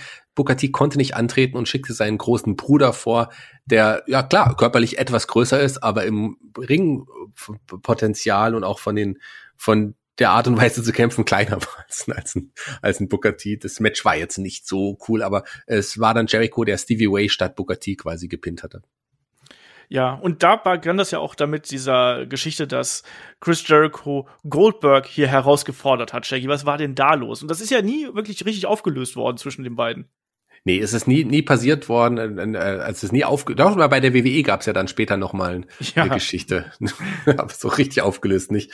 Also es ist so, dass die beiden sich aber auch so nicht mochten. Also Goldberg mochte das privat auch nicht, dass ein Jericho ihn immer rausgerufen hat. Der wollte nicht gegen, gegen einen Jericho antreten. Was hat er davon, hat sich ein Goldberg gedacht. Der ist deutlich kleiner. Er ist nicht so ein Major-Star wie ich. So, so war Goldberg damals auch drauf und ist vielleicht auch immer noch so drauf. Wer weiß das schon. Jedenfalls äh, ist es nie wirklich zu dem, zu dem Match, zu der Geschichte dann letzten Endes gekommen. Es gab immer ein paar Herausforderungen, ähm, die ein Jericho gestellt hat. Hat sich ja dann auch Verstärkung noch geholt. Ein, ein Goldberg hatte ja auch äh, wenn er äh, bei seinem Entrance auch immer Bodyguards dabei und da brauchte natürlich ein Jericho auch einen passenden Bodyguard in dieser Geschichte. äh, den guten Ralphus, den er sich noch dazu geholt hat. Ähm, Shaggy, wer war Ralphus? Das sowas ist dein Metier, muss ich leider sagen. Ralphus war eigentlich einer der, der äh, Mitarbeiter der WCW, der als Truckfahrer da äh, aktiv war. Die Gerätschaften, die, die Technik, die, der Ringe oder die Ringe, die mussten ja immer auch von, von Ort zu Ort gefahren werden. Und äh, da hat man wirklich fest eingestellte Leute, die also die zum einen die Sachen abbauen, aufbauen und so weiter. Man hat auch Leute, die die Sachen einfach transportieren. Und Ralphus war einer der Truckfahrer. Der hatte nur so einen wirklich interessanten Look. Sagen wir es mal so. Der war schon ein bisschen kräftiger, äh, war schon älter, schütteres Haar, nicht mehr alle Zähne im Mund. Und den hat Jericho gesehen, äh, durch Zufall, und äh, hat ihn angesprochen und hat gemeint, hey, hast du mal Bock, einfach mich mal zu begleiten? Ähm, du hast einen geilen Look, ich habe eine Idee, wie man dich kleiden kann. Ähm, so ein T-Shirt, wo der Bauch rausguckt, also ein halb abgeschnittenes Shirt. Und ähm, dann hat er es den Offiziellen mitgeteilt. Er durfte ja im Grunde so ein bisschen machen, was er wollte und hat ihn dann einfach Ralphus als ähm, ja, Jericho Special Security äh, mit zum Ring gebracht an der Zeit. Ja, also da auch das hat irgendwie dazu gepasst. Das war natürlich total over the top. Auch Jericho damals mit seinen Klamotten und vor allem mit seinen Haaren und Bart, was er da alles so mit sich angestellt hat. Ähm, das war schon sehr, sehr witzig irgendwo. Und diese Geschichte mit Goldberg muss man vielleicht auch noch mal so ein bisschen drauf eingehen, weil ähm, Jericho hat ja wirklich Woche für Woche hat er es ja gemacht und hat Goldberg herausgefordert und hat ja auch dem Creative Team damals vorgeschlagen, dass er äh, bereit wäre, wirklich auch für Goldberg hier den Job zu erledigen, also zu verlieren und das auf äh, eine klare Art und Weise. Aber er möchte das eben nach diesem ganzen Aufbau ganz klar bei einem Pay-per-View haben. Und es gab ein Meeting mit Jericho, Goldberg, Eric Bischoff und Hulk Hogan. Und zuerst äh, hieß es, dass es tatsächlich ein Match der beiden geben sollte bei äh, World War III 1998. Und kurze Zeit später wurde das äh, Match dann aber ja abgeblasen. Es hat nie so richtig äh, stattgefunden. Ja, und äh, das war dann auch was, wo Jericho gesagt hat, ja gut, ähm, wenn ich hier quasi immer überstimmt werde, also wenn man merkt, du hast eine Geschichte, die läuft, und das war ja auch so, dass damals das Publikum mehr mitgemacht hat, die Leute haben darauf reagiert, aber die Oberen wollten das nicht. Da war es dann eben auch schon für Jericho an dem Punkt, wir sind jetzt so 98, 99, da ist zwar so ein TV-Title-Programm irgendwie ganz nett, aber Jericho hat auch gemerkt, dass er eigentlich hier bei dieser Promotion nie wirklich in den Main Event durchbrechen wird, oder Shaggy? Das hat er gemerkt und er hat dann auch so ein bisschen, ja, ein bisschen die Lust verloren und hat sich dann auch äh, neben dem Wrestling noch mehr äh, um die Musik gekümmert. Und es war ja auch die Zeit jetzt 99, wo er dann den Entschluss gefasst hat, wirklich auch eine eine, äh, eine Band zu gründen. Ähm, erst unter dem Namen Fozzy Osbourne übrigens. Äh, so fing's an. Einfach als, als, als Spaßprodukt hatte aber jemanden wie, wie Rich Ward auch schon an der seiner Seite gab. Rich Ward ein, ein richtig guter amerikanischer Gitarrist, der unter anderem auch bei Stuck Mojo ähm, auch eine Kultband ähm, als Gitarrist dabei war. Mit dem zusammen hat er dann damals vor sie auch schon gegründet, nicht mit dem Gedanken, das wirklich so richtig groß zu machen, aber das war ja dann auch nur eine Frage der Zeit, bis, äh, bis die Band auch noch größer wurde im, im Laufe der Zeit. Aber es war als Hobbyprojekt erst gedacht und hat sich dann einfach auch um, um noch weil er im Wrestling jetzt nicht 100% mehr Spaß hatte aktuell mit seiner Position, ähm, hat er sich die Musik als, als zweites Standbein noch gesucht und hat dann aber auch so gemerkt, die WCW, das funktioniert nicht mehr auf Dauer, da muss was Neues her. Genau, und es gab natürlich noch diese Fehde mit äh, Paris Saturn, mit dem Kleid und sowas, das Dog Collar Match, was wir da äh, unter anderem gehabt haben. Aber man hat auch gemerkt, dass hier Jericho langsam auf einen äh, Absprung ist. Und er hat dann noch äh, Japan-Touren irgendwie äh, mitgemacht, haben wir mal schon angesprochen, und war da noch mal ein bisschen unterwegs und hat dann aber auch im, äh, ähm, im äh, Juni 1999 dann auch bei WWE den Vertrag unterschrieben und ist dann ähm, Ende Juni rübergegangen. Äh, hast du es damals eigentlich mitbekommen, Shaggy, dass dieser Wechsel stattfinden würde? Ich muss sagen, ich habe ja damals keine Power Wrestling gelesen oder nur sehr unregelmäßig. Mir war das nicht bekannt und als er dann ja späteren Verlauf dann aufgetaucht ist, das war ja dann im August, ähm, da war ich dann sehr begeistert und zugleich überrascht. Also es gab ja damals diese Millennium Clock, die immer mal so abgelaufen ist, so eine so eine so eine Zeituhr, die rückwärts gelaufen ist. Das war 99 äh, in Zeit, wo alle dann über diesen großen Y2K, über dieses die Katastrophe, die uns heimholen einholen wird, im, wenn wenn der Jahr wenn das Jahrtausend wechselt, ähm, dann dann passiert einiges. Die Computersysteme brechen zusammen. Das das das wird nicht funktionieren. Ist jetzt letzten Endes, ich glaube, nicht so passiert, oder? Weil ich, das glaube ich nicht. ist nicht so passiert, aber da, so, so, so eine Uhr ist dann quasi auch immer abgelaufen. Man wusste nicht, was, was könnte das bedeuten. Es gab schon Gerüchte und die habe ich da damals schon gelesen, dass es ein Chris Jericho sein könnte, der hier jetzt bald bei WWE debütiert. Aber da wurden viele Namen genannt. Jericho war einer der Namen, die man hier damals in den, in den Hut geworfen hatte. Und dass es er dann letzten Endes wurde, war natürlich ein, ein, ein Riesenmoment dann, als er dann äh, wirklich, als die Glocke ist abgelaufen, als ein The Rock, der ja der größte Star oder mit der größte Star der WWE war, ähm, im Ring stand und gerade eine Promo gehalten. Ich glaube, der steckte in der Fehde mit Big Show und hat sie über mhm. Big Show geredet. Plötzlich lief die Uhr ab und ähm, dann stand da plötzlich Y2J und äh, ja, ein junger Mann trat auf in einem coolen Outfit, so ein bisschen noch angelehnt an die letzte Zeit, die er auch bei der WCW hatte. Also das war noch ähnlich mit der Palme auch am Kopf. Ähm, und ja, Jericho war ab sofort ein großer Name bei der WWE.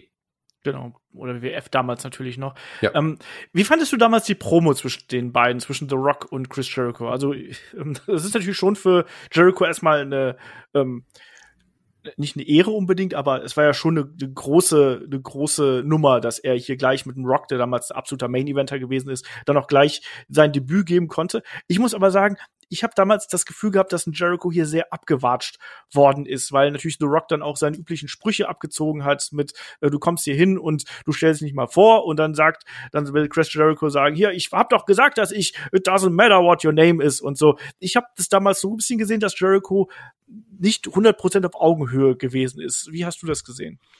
Äh, ja, schon, aber dass man ihm trotzdem diesen Moment gibt mit einem The Rock bei dessen Debüt, war schon groß. Also ich fand, klar, äh, äh ich wäre ich wär komisch gefunden, ihn hier jetzt direkt gleichwertig darzustellen, weil er einfach nicht die Position vorher so inne hatte. Man hat ihn ja auch klar gleich ins kalte Wasser geworfen, gleich gegen den großen Mann, aber man hat ihn jetzt nicht sofort in den Main Event gesteckt das wäre auch, das hätte, das hätte, glaube ich, auch nicht funktioniert. Das hätte man damals auch so nicht abgenommen. Ich finde, äh, ich schaue mir diese Promo heute immer noch gerne an.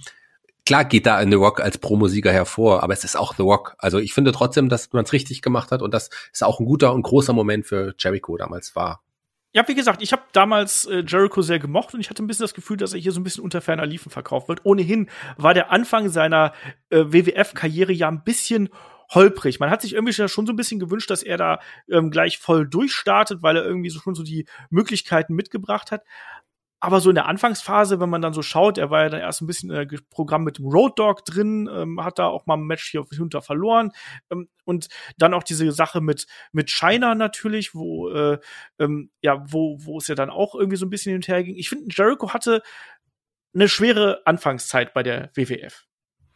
Ja, also er musste sich ja erstmal finden. Das war jetzt Neuland für ihn. Das waren neue Gegner, neues Umfeld, neue Offizielle, neue Verantwortliche. Er musste sich da erstmal finden und aber auch beweisen. Und ich glaube aber, äh, dass man ihn hier jetzt schon, klar, man hatte ähnliche Geschichten. Eine Fehde mit China ist vielleicht jetzt nicht unbedingt das, äh, womit, äh, womit man einen Wrestler groß rausbringt. Eine Geschichte mit einer Frau, obwohl China natürlich ähm, da sich schon hervorgetan hatte auch. Also klar, aber ich fand es trotzdem gut, dass man ihn so aufgebaut hat und ihn auch so präsentiert hat und dann ja relativ schnell auch ja wirklich gut gut eingesetzt hat und auch man hatte Geschichten mit ihm, die er auch wieder mit seinen Promos sehr gut getragen hat. Also ich finde, man hat da vieles richtiger gemacht als bei der WCW.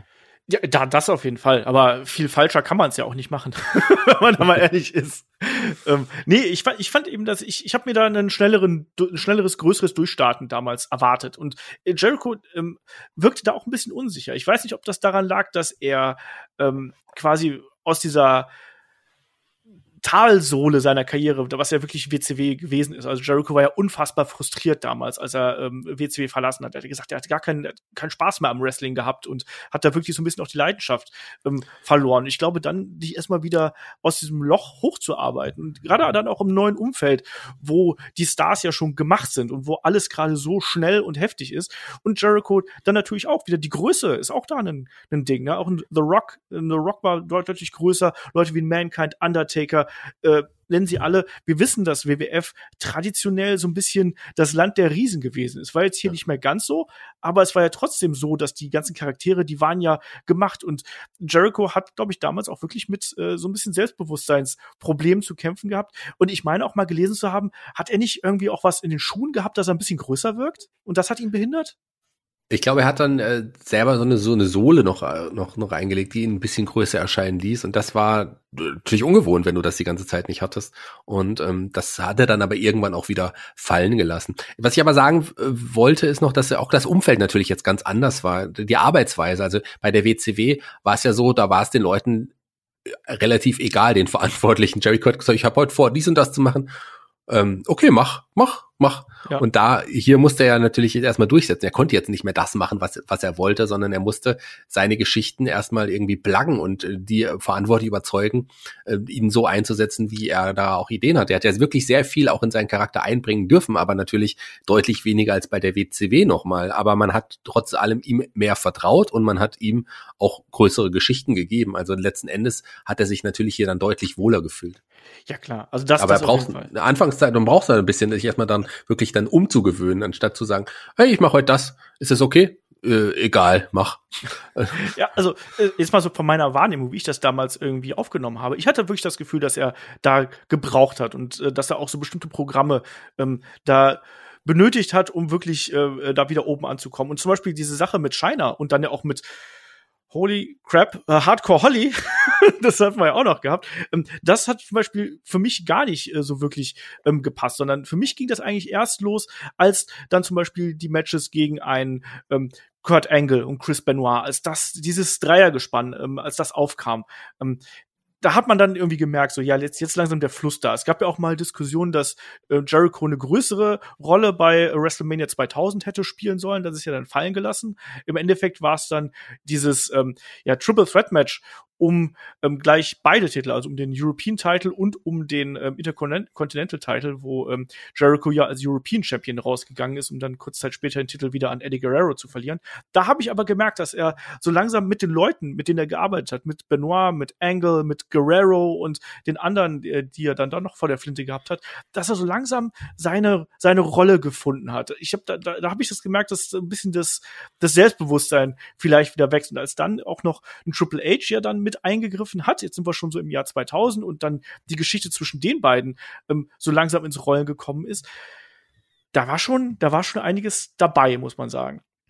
Da war schon einiges dabei und gerade das, äh, gerade WrestleMania Jahr 2000, äh, ich gerade die diese Geschichte mit mit mit Kurt Engel die war schon groß. Die war, die hat die hat schon Spaß gemacht. Äh, auch dieses Match, äh, dass man Kurt Engel quasi so um seine Titel irgendwie gebracht hat, in, das war schon cool die, die größere Geschichte, die du angesprochen hast, war ja tatsächlich, dass man ursprünglich mal überlegt hat, Jericho in den Main Event einzubauen. Das war ja dann dieses Fatal Four mit äh, Triple H, äh, The Walk, Mick Foley und, und Big Show, der es dann letzten Endes geworden ist. Eigentlich hätte ähm, Jericho an der Stelle von Big Show im, im Ring gestanden, aber ähm, Vince McMahon war dann ein Jericho zu dem Zeitpunkt noch nicht groß genug und da ist ein Big Show einfach nicht nur körperlich, sondern auch da ein größerer Name gewesen. Deswegen hat man sich dann final für Big Show im Main Event entschieden und, und hat Jericho in dieses, ja, in dieses äh, Triple Threat Match gesteckt. Was aber, ich glaube, auch zu dem Zeitpunkt der richtige Weg war. Hat man ja dann auch gesehen, dass es funktioniert hat.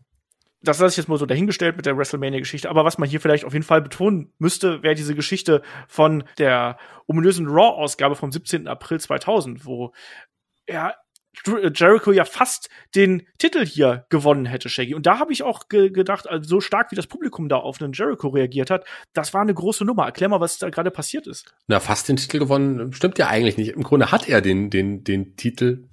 Gut, nicht offiziell gewonnen, aber zu dem Zeitpunkt hatte er den Gürtel. Da gab es einen, äh, einen Fast Count. Äh, Earl Hebner, der als Referee da aktiv war, der ja auch nicht immer so äh, der Lieblingsreferee von uns ist. Aber der hat hier den Fast Count gezählt und damit einen Pin von Jericho an Triple H und hat einem Jericho den Titel in die Hand gedrückt und das Publikum ist damals total ausgeflippt. Also damit hat ja auch keiner gerechnet. Gut, es wurde nicht gewertet letzten Endes. Triple H hat den Gürtel zurückbekommen, aber das war so ein großer Moment, wo man gesehen hat, das Publikum würde Jericho akzeptieren als Champion. Genau, und ich weiß auch, wie ich da noch vor dem Fernseher gesessen habe und ich war da total begeistert von. Am Ende war es ja dann so, dass ähm, Triple H ja dann Earl Hebner gefoltert hat, mehr oder weniger, bis dann Chris Jericho gesagt hat, gut, hier, wir tre treffen noch mal aufeinander und dann hat er eben klar verloren. Aber ich glaube, das war auch schon mal so, dass man ausprobieren wollte, wie funktioniert ein Chris Jericho und kann der mit den Großen, in Anführungsstrichen, Triple H, kann der mit denen arbeiten? Weil man hatte natürlich bei WWF damals mehrere Talents geholt. Man hatte auch einen Kurt Angle, einen Chris Benoit habe ich gerade eben auch genannt. Und da wollte man natürlich auch schauen, wie weit können wir mit denen gehen und funktioniert das? Man hat die erstmal noch so ein bisschen unter sich gelassen nach dieser Zeit. Also Chris Jericho hat sich dann im späteren Verlauf noch den Intercontinental-Title geholt. Kurze Zeit später dann wieder verloren. Da ging es so ein bisschen Ping-Pong. Aber gerade natürlich die Fehde mit Triple H hatten Jericho natürlich sehr, sehr geholfen. Und die Fehde ging einige Zeit und da spielt ja auch Stephanie eine gewaltige Rolle. Also wir kennen die Fluch-Schimpftiraden, die es da von äh, Jericho immer wieder gegeben hat. Ähm, er hat hier auch Stephanie geküsst im Verlauf der Fehde, aber vor allem erinnere ich mich da an dieses unglaublich gute Last Man Standing Match, was wir dann bei Fully Loaded 2000 gesehen haben. Blutig, hart geführt, spannend, also wirklich richtig, richtig stark. Das haben wir auch schon mal Match of the Week gehabt, haben wir da besprochen. Also das ist ein Ausnahmematch, was wir da gehabt haben. Und ähm, hat auch ein Jericho, obwohl er verloren hat hier, sehr geholfen, dass er einfach dieses Standing bekommt. Man hat dann gesehen, er kann auch mit jemandem wie Triple H, der ja deutlich größer ist, auch als er, kann er mithalten und kann eine tolle Geschichte erzählen hat er schon gemerkt, dass das äh, gut funktioniert hat. Und ja, das war erst so der Anfang. Weiter ging es dann für Jericho mit der Fehde gegen Benoit. Die mündete dann auch in einem sehr, sehr, sehr guten Leitermatch ähm, beim Royal Rumble äh, 2001. Hat sich da zum vierten Mal den IC-Titel geholt, verteidigte den bei WrestleMania 17 gegen William Regal. Wir kennen die wunderbare Szene, wo Chris Jericho William Regal in den Tee pinkelt. ähm, hat aber kurz Zeit später dann auch diesen Belt an äh, Triple H verloren und dann ging es ja äh, zu dieser Zeit, wo ähm, Chris Jericho und Chris Benoit ein Tag Team gebildet haben, um dann im späteren Verlauf auch den Two-Man Power Trip hier Stone Cold Steve Austin, Triple H da zu konfrontieren. Wie hast du damals das gesehen? Weil das war ja schon so ein bisschen waren es die Generation, die gegeneinander angetreten ist, oder Neulinge gegen etablierte Stars? Wie hast du das damals? Äh, ich hatte schon so das Gefühl, die die die Stars äh, der Gegenwart gegen die Stars der Zukunft, weil das habe ich in beiden damals gesehen. Jericho und Benoit waren für mich zwei Leute, die äh, kurz davor stehen, wirklich den Main Event zu bereichern und dort auch endlich auch mal die um die großen Gürtel antreten zu dürfen und die wären für mich auch würdige World Champions gewesen. Die waren jetzt auf hatten nur noch so auf kurzen Sprung bis ganz nach oben. So hatte ich so hat sich das damals angefühlt und ich bin jetzt nicht der Fan, der äh, der dann auch dann ja, zusammengewürfelte Tag Teams als Tag Team Champions sehen muss. Aber weil hier ging es ja dann auch um, einem Match um die Tag Team Gürtel zwischen Triple H und Austin auf der einen Seite und Benoit und Jericho auf der anderen Seite. Aber in dem Fall hat mir das damals sehr zugesagt und ich mochte das schon sehr. Dass es dann aber so bitter für ein Triple H Ende dieses Match. Ich habe das noch sehr sehr gut in Erinnerung. Ich kann mich auch noch an die an den Moment der Verletzung erinnern. Ja, ähm, ja. Der hat sich damals ja den Quadrizeps gerissen, ist gerissen gewesen, glaube ich. Ja, ja. Ähm, das war schon eine heftige Verletzung und ähm, das habe ich noch in Erinnerung. Also an das Match kann ich mich noch sehr sehr gut erinnern ein toller äh, Tag-Team-Kampf zwischen den beiden bei Raw, den wir da gesehen haben ähm, auch dass ein Triple H da durchgehalten hat, äh, das Match dann auch durchgezogen hat, äh, war schon aller Ehren wert. Und äh, die beiden haben sich dann eben hier auch die Tag Team Titles geholt, Chris Benoit und ähm, Chris Jericho haben dann im späteren Verlauf noch äh, die Titel ähm, ja, verteidigt, aber ähm, mussten dann auch im späteren Verlauf ähm, an die ähm, Dudley Boys äh, wieder abgeben. Und äh, sind dann aber auf die Jagd nach dem Titel gegangen. Ähm, Jer äh, Austin war damals Champion und die beiden waren dann ähm, die Jäger. Auch das mochte ich eigentlich ganz gerne. Das ist ja schon so dieser, ähm, dieser Anfang der Invasion-Zeit, wo äh, Jericho und Benoit hier reingerutscht sind. Fand ich aber trotzdem ganz gut, weil das äh, diesem, diesem schizophrenen und paranoiden äh, Austin äh, haben die beiden so ein bisschen ein Gegengewicht gebildet in meinen Augen. Ja, und das war ja beim King of the Ring, als es dieses Triple Threat Match gab, der genau. drei. Und das war da, wo dann auch ein Booker T eingegriffen hat. Und das war so der offizielle Startpunkt der Invasion äh, Storyline, die ja auch, ja auch ein, ein, der auch natürlich sich auf alle ausgewirkt hatte, aber gerade auch ein Jericho, der ja irgendwie in dem, am Anfang, in der Anfangszeit zwischen den Stühlen so ein bisschen stand. Der war, man wusste, der war mal bei der ECW, der war mal lange bei äh, WCW und er ist jetzt bei der WWF und da war auch noch nicht ganz klar in der Anfangszeit, wofür wird sich jetzt ein Chris Jericho entscheiden. Der hat sich ja dann am Anfang dann doch erstmal für die WWF entschieden. Genau, das ist mich ganz wichtig. Wir motzen ja sehr oft über die Invasion, aber für Jericho war diese Zeit wirklich eine entscheidende Zeit, weil es war so ein so ein Schwebezustand, ob er jetzt Babyface ist, ob er Heel ist, gerade weil eben ja diese Konfrontation mit The Rock, die war ja irgendwo da. Und äh, muss ich auch wieder fragen, wie hat dir das damals gefallen? Jericho war damals ja wirklich in so einem ganz lang, langsamen Heel-Turn gegen The Rock, wo es dann im späteren Verlauf auch ähm, ähm, um den äh, World-Title gehen sollte. Ähm, ich fand das re war relativ clever gelöst, weil es eben kein Hau drauf Heel-Turn gewesen ist, sondern eher so ein ganz langsamer, schleichender Heel-Turn. Ja, ähm, wie du weißt, bin ich ein Fan von langfristigen Booking und da hat man ähm, wirklich nicht, äh, ja, haut drauf ist äh, gut, so, so ist das Booking auf dieses Hotshotting. In dem Fall hat man es wirklich ein, langsam gemacht und aber man konnte diesen Weg mitverfolgen und man hat immer darauf auf den finalen Bang gewartet, dass jetzt Jericho dann endlich offiziell quasi als Heel äh, agiert und das war ein schön, schöner Wandel, schöner Wechsel. Das hat total Spaß gemacht und gerade die beiden, die ja, also The Walk, wir haben es gesagt, der am Anfang ja in der ersten Promo eines Jericho ihn noch bisschen niedergemacht hat, äh, man hat jetzt irgendwie so das Gefühl gehabt, dass die, obwohl The Rock natürlich ein riesen Megastar war, auf dem gleichen Level agieren, sei es jetzt im Ring, sei es aber natürlich auch in Promos. Die beiden haben einfach eine tolle Story, eine tolle Fehde gehabt, die richtig Spaß gemacht hat. Ja, und das, den, den eigentlichen Bang, den haben wir dann ja unter anderem bei der Survivor Series bekommen, wo äh, ja äh, Jericho Team WWF quasi verlassen hat und äh, The Rock attackiert hat. Davor gab es auch schon Stuhlschläge und andere Attacken. Da war es dann wirklich so. Aber im, im Verlauf, gerade Oktober, ähm, hat man dann irgendwie eher so diesen langsamen diese langsame Entwicklung gehabt. Und das mochte ich, das mochte ich sehr gern. Und jetzt kommen wir schon so langsam in Richtung ähm, Ende dieses Podcasts. Also The Rock und ähm, Jericho waren zwischendurch auch noch gemeinsam Tag Team Champions. Das dürfen wir ja auch nicht unter den ähm, Tisch fallen lassen. Aber wir nähern uns langsam Vengeance. Und damals haben wir ja diese merkwürdige Stipulation gehabt oder diese merkwürdige Lage bei WWF gehabt, dass wir ähm, mehrere World Champions gehabt haben. Also wir haben den WWF Champion Steve Austin und wir haben den World Champion ähm, The Rock, bedingt dadurch, dass man eben dann hier ähm, WCW und WWF und ECW auch noch irgendwo da miteinander zusammengewürfelt hat. Ähm, und dann musste man ja irgendwo diese Bells zusammenbringen. Und dann gab's ja ein, ja, ich nenne es mal ein kleines Turnier bei Vengeance, wo dann ja Jericho sich auf die Fahne schreiben kann, dass er an einem Abend The Rock und Stone Cold Steve Austin besiegt hat, Shaggy. Das kann er sich nicht nur auf die Fahne schreiben, das hat er auch getan. Und ich glaube, viele von Jerichos Sprüchen kennen wir, die sich immer noch äh, durchgesetzt hat, die er heute auch immer noch nutzt. Ich glaube, seine Aussage, dass er Steve Austin und The Rock an einem Abend besiegt hat, das hat er, glaube ich, häufiger gesagt als alles andere danach. Aber das kann wirklich kaum jemand von sich behaupten. Also es war so, ähm, es gab ja dann also jeder, es, es, es gab zwei Matches. The Rock war zu, zu dem Zeitpunkt World Champion, Steve Austin war zu dem Zeitpunkt WWF Champion und Steve Austin musste erstmal gegen Kurt Angle ran, Chris Jericho danach gegen The Rock. Und Austin ging als Sieger hervor, Chris Jericho schaffte es, The Rock zu besiegen und am Ende die beiden World Champions trafen im Main Event bei Vengeance nochmal aufeinander und da schaffte es Jericho tatsächlich nochmal Austin zu besiegen. Klar, es war nicht alles clear, aber er hat, hat sie beide, beide besiegt und war dann am Ende der der erste Undisputed Champion der WWF-Geschichte. Ja. Und das war schon eine große Nummer. Und ich weiß, dass ich das damals richtig kacke fand. Wie fandst du das? Ich fand das großartig. Du bist ja auch ein Super-Nerd. Warum fandst du das denn kacke? Das war der Moment, wo man, wo, wo es, also zumindest sah es zu dem Zeitpunkt aus, als würde man jetzt in Zukunft wirklich groß auf Jericho als einen der absoluten Main-Eventer setzen. Dass es nicht 100% funktioniert hat zu dem Zeitpunkt, ist schade, aber ich hatte so damals zumindest das Gefühl, ja, ähm, Jericho ist jetzt ganz oben angekommen. Ja, mir hat aber damals die Darstellung nicht so 100% gefallen von Jericho. Ich glaube, daran lag das. Da hat mein, mein kleines Smart Mark Herz damals irgendwie so ein bisschen geblutet.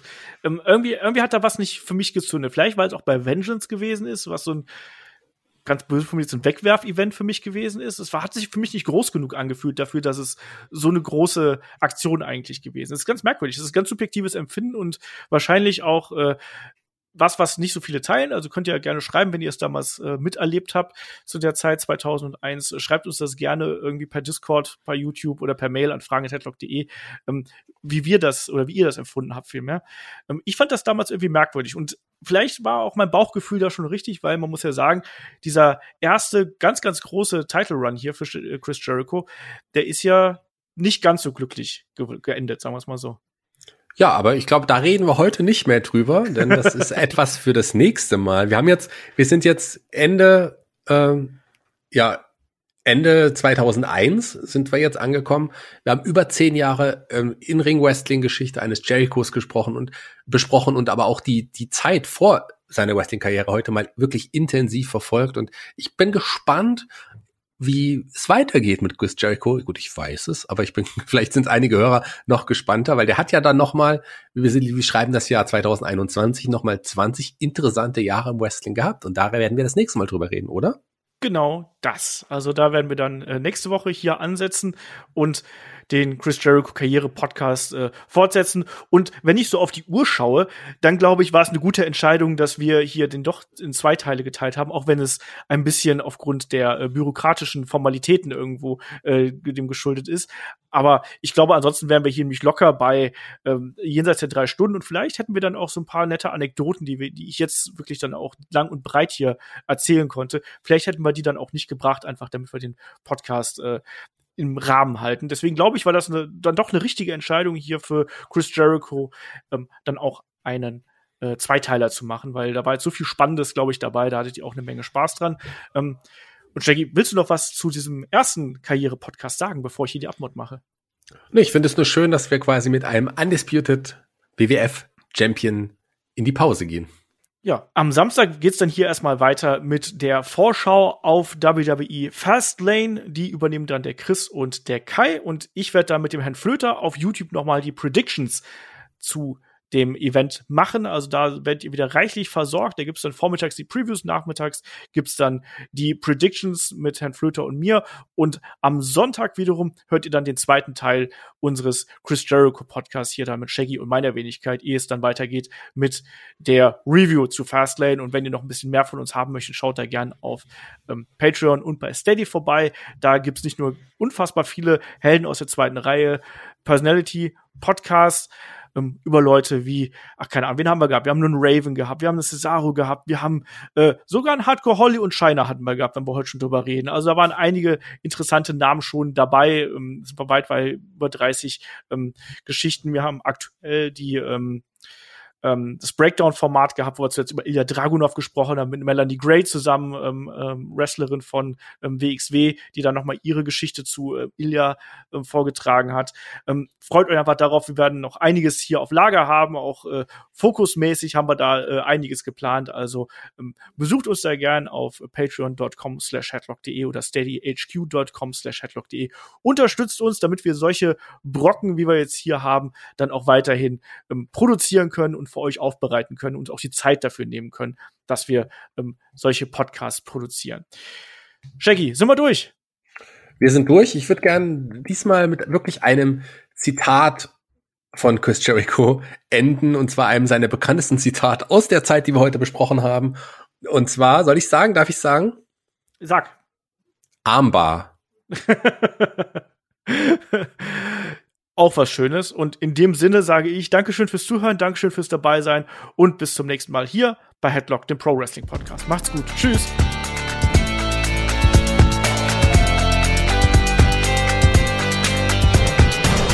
Headlock, der Pro Wrestling Podcast.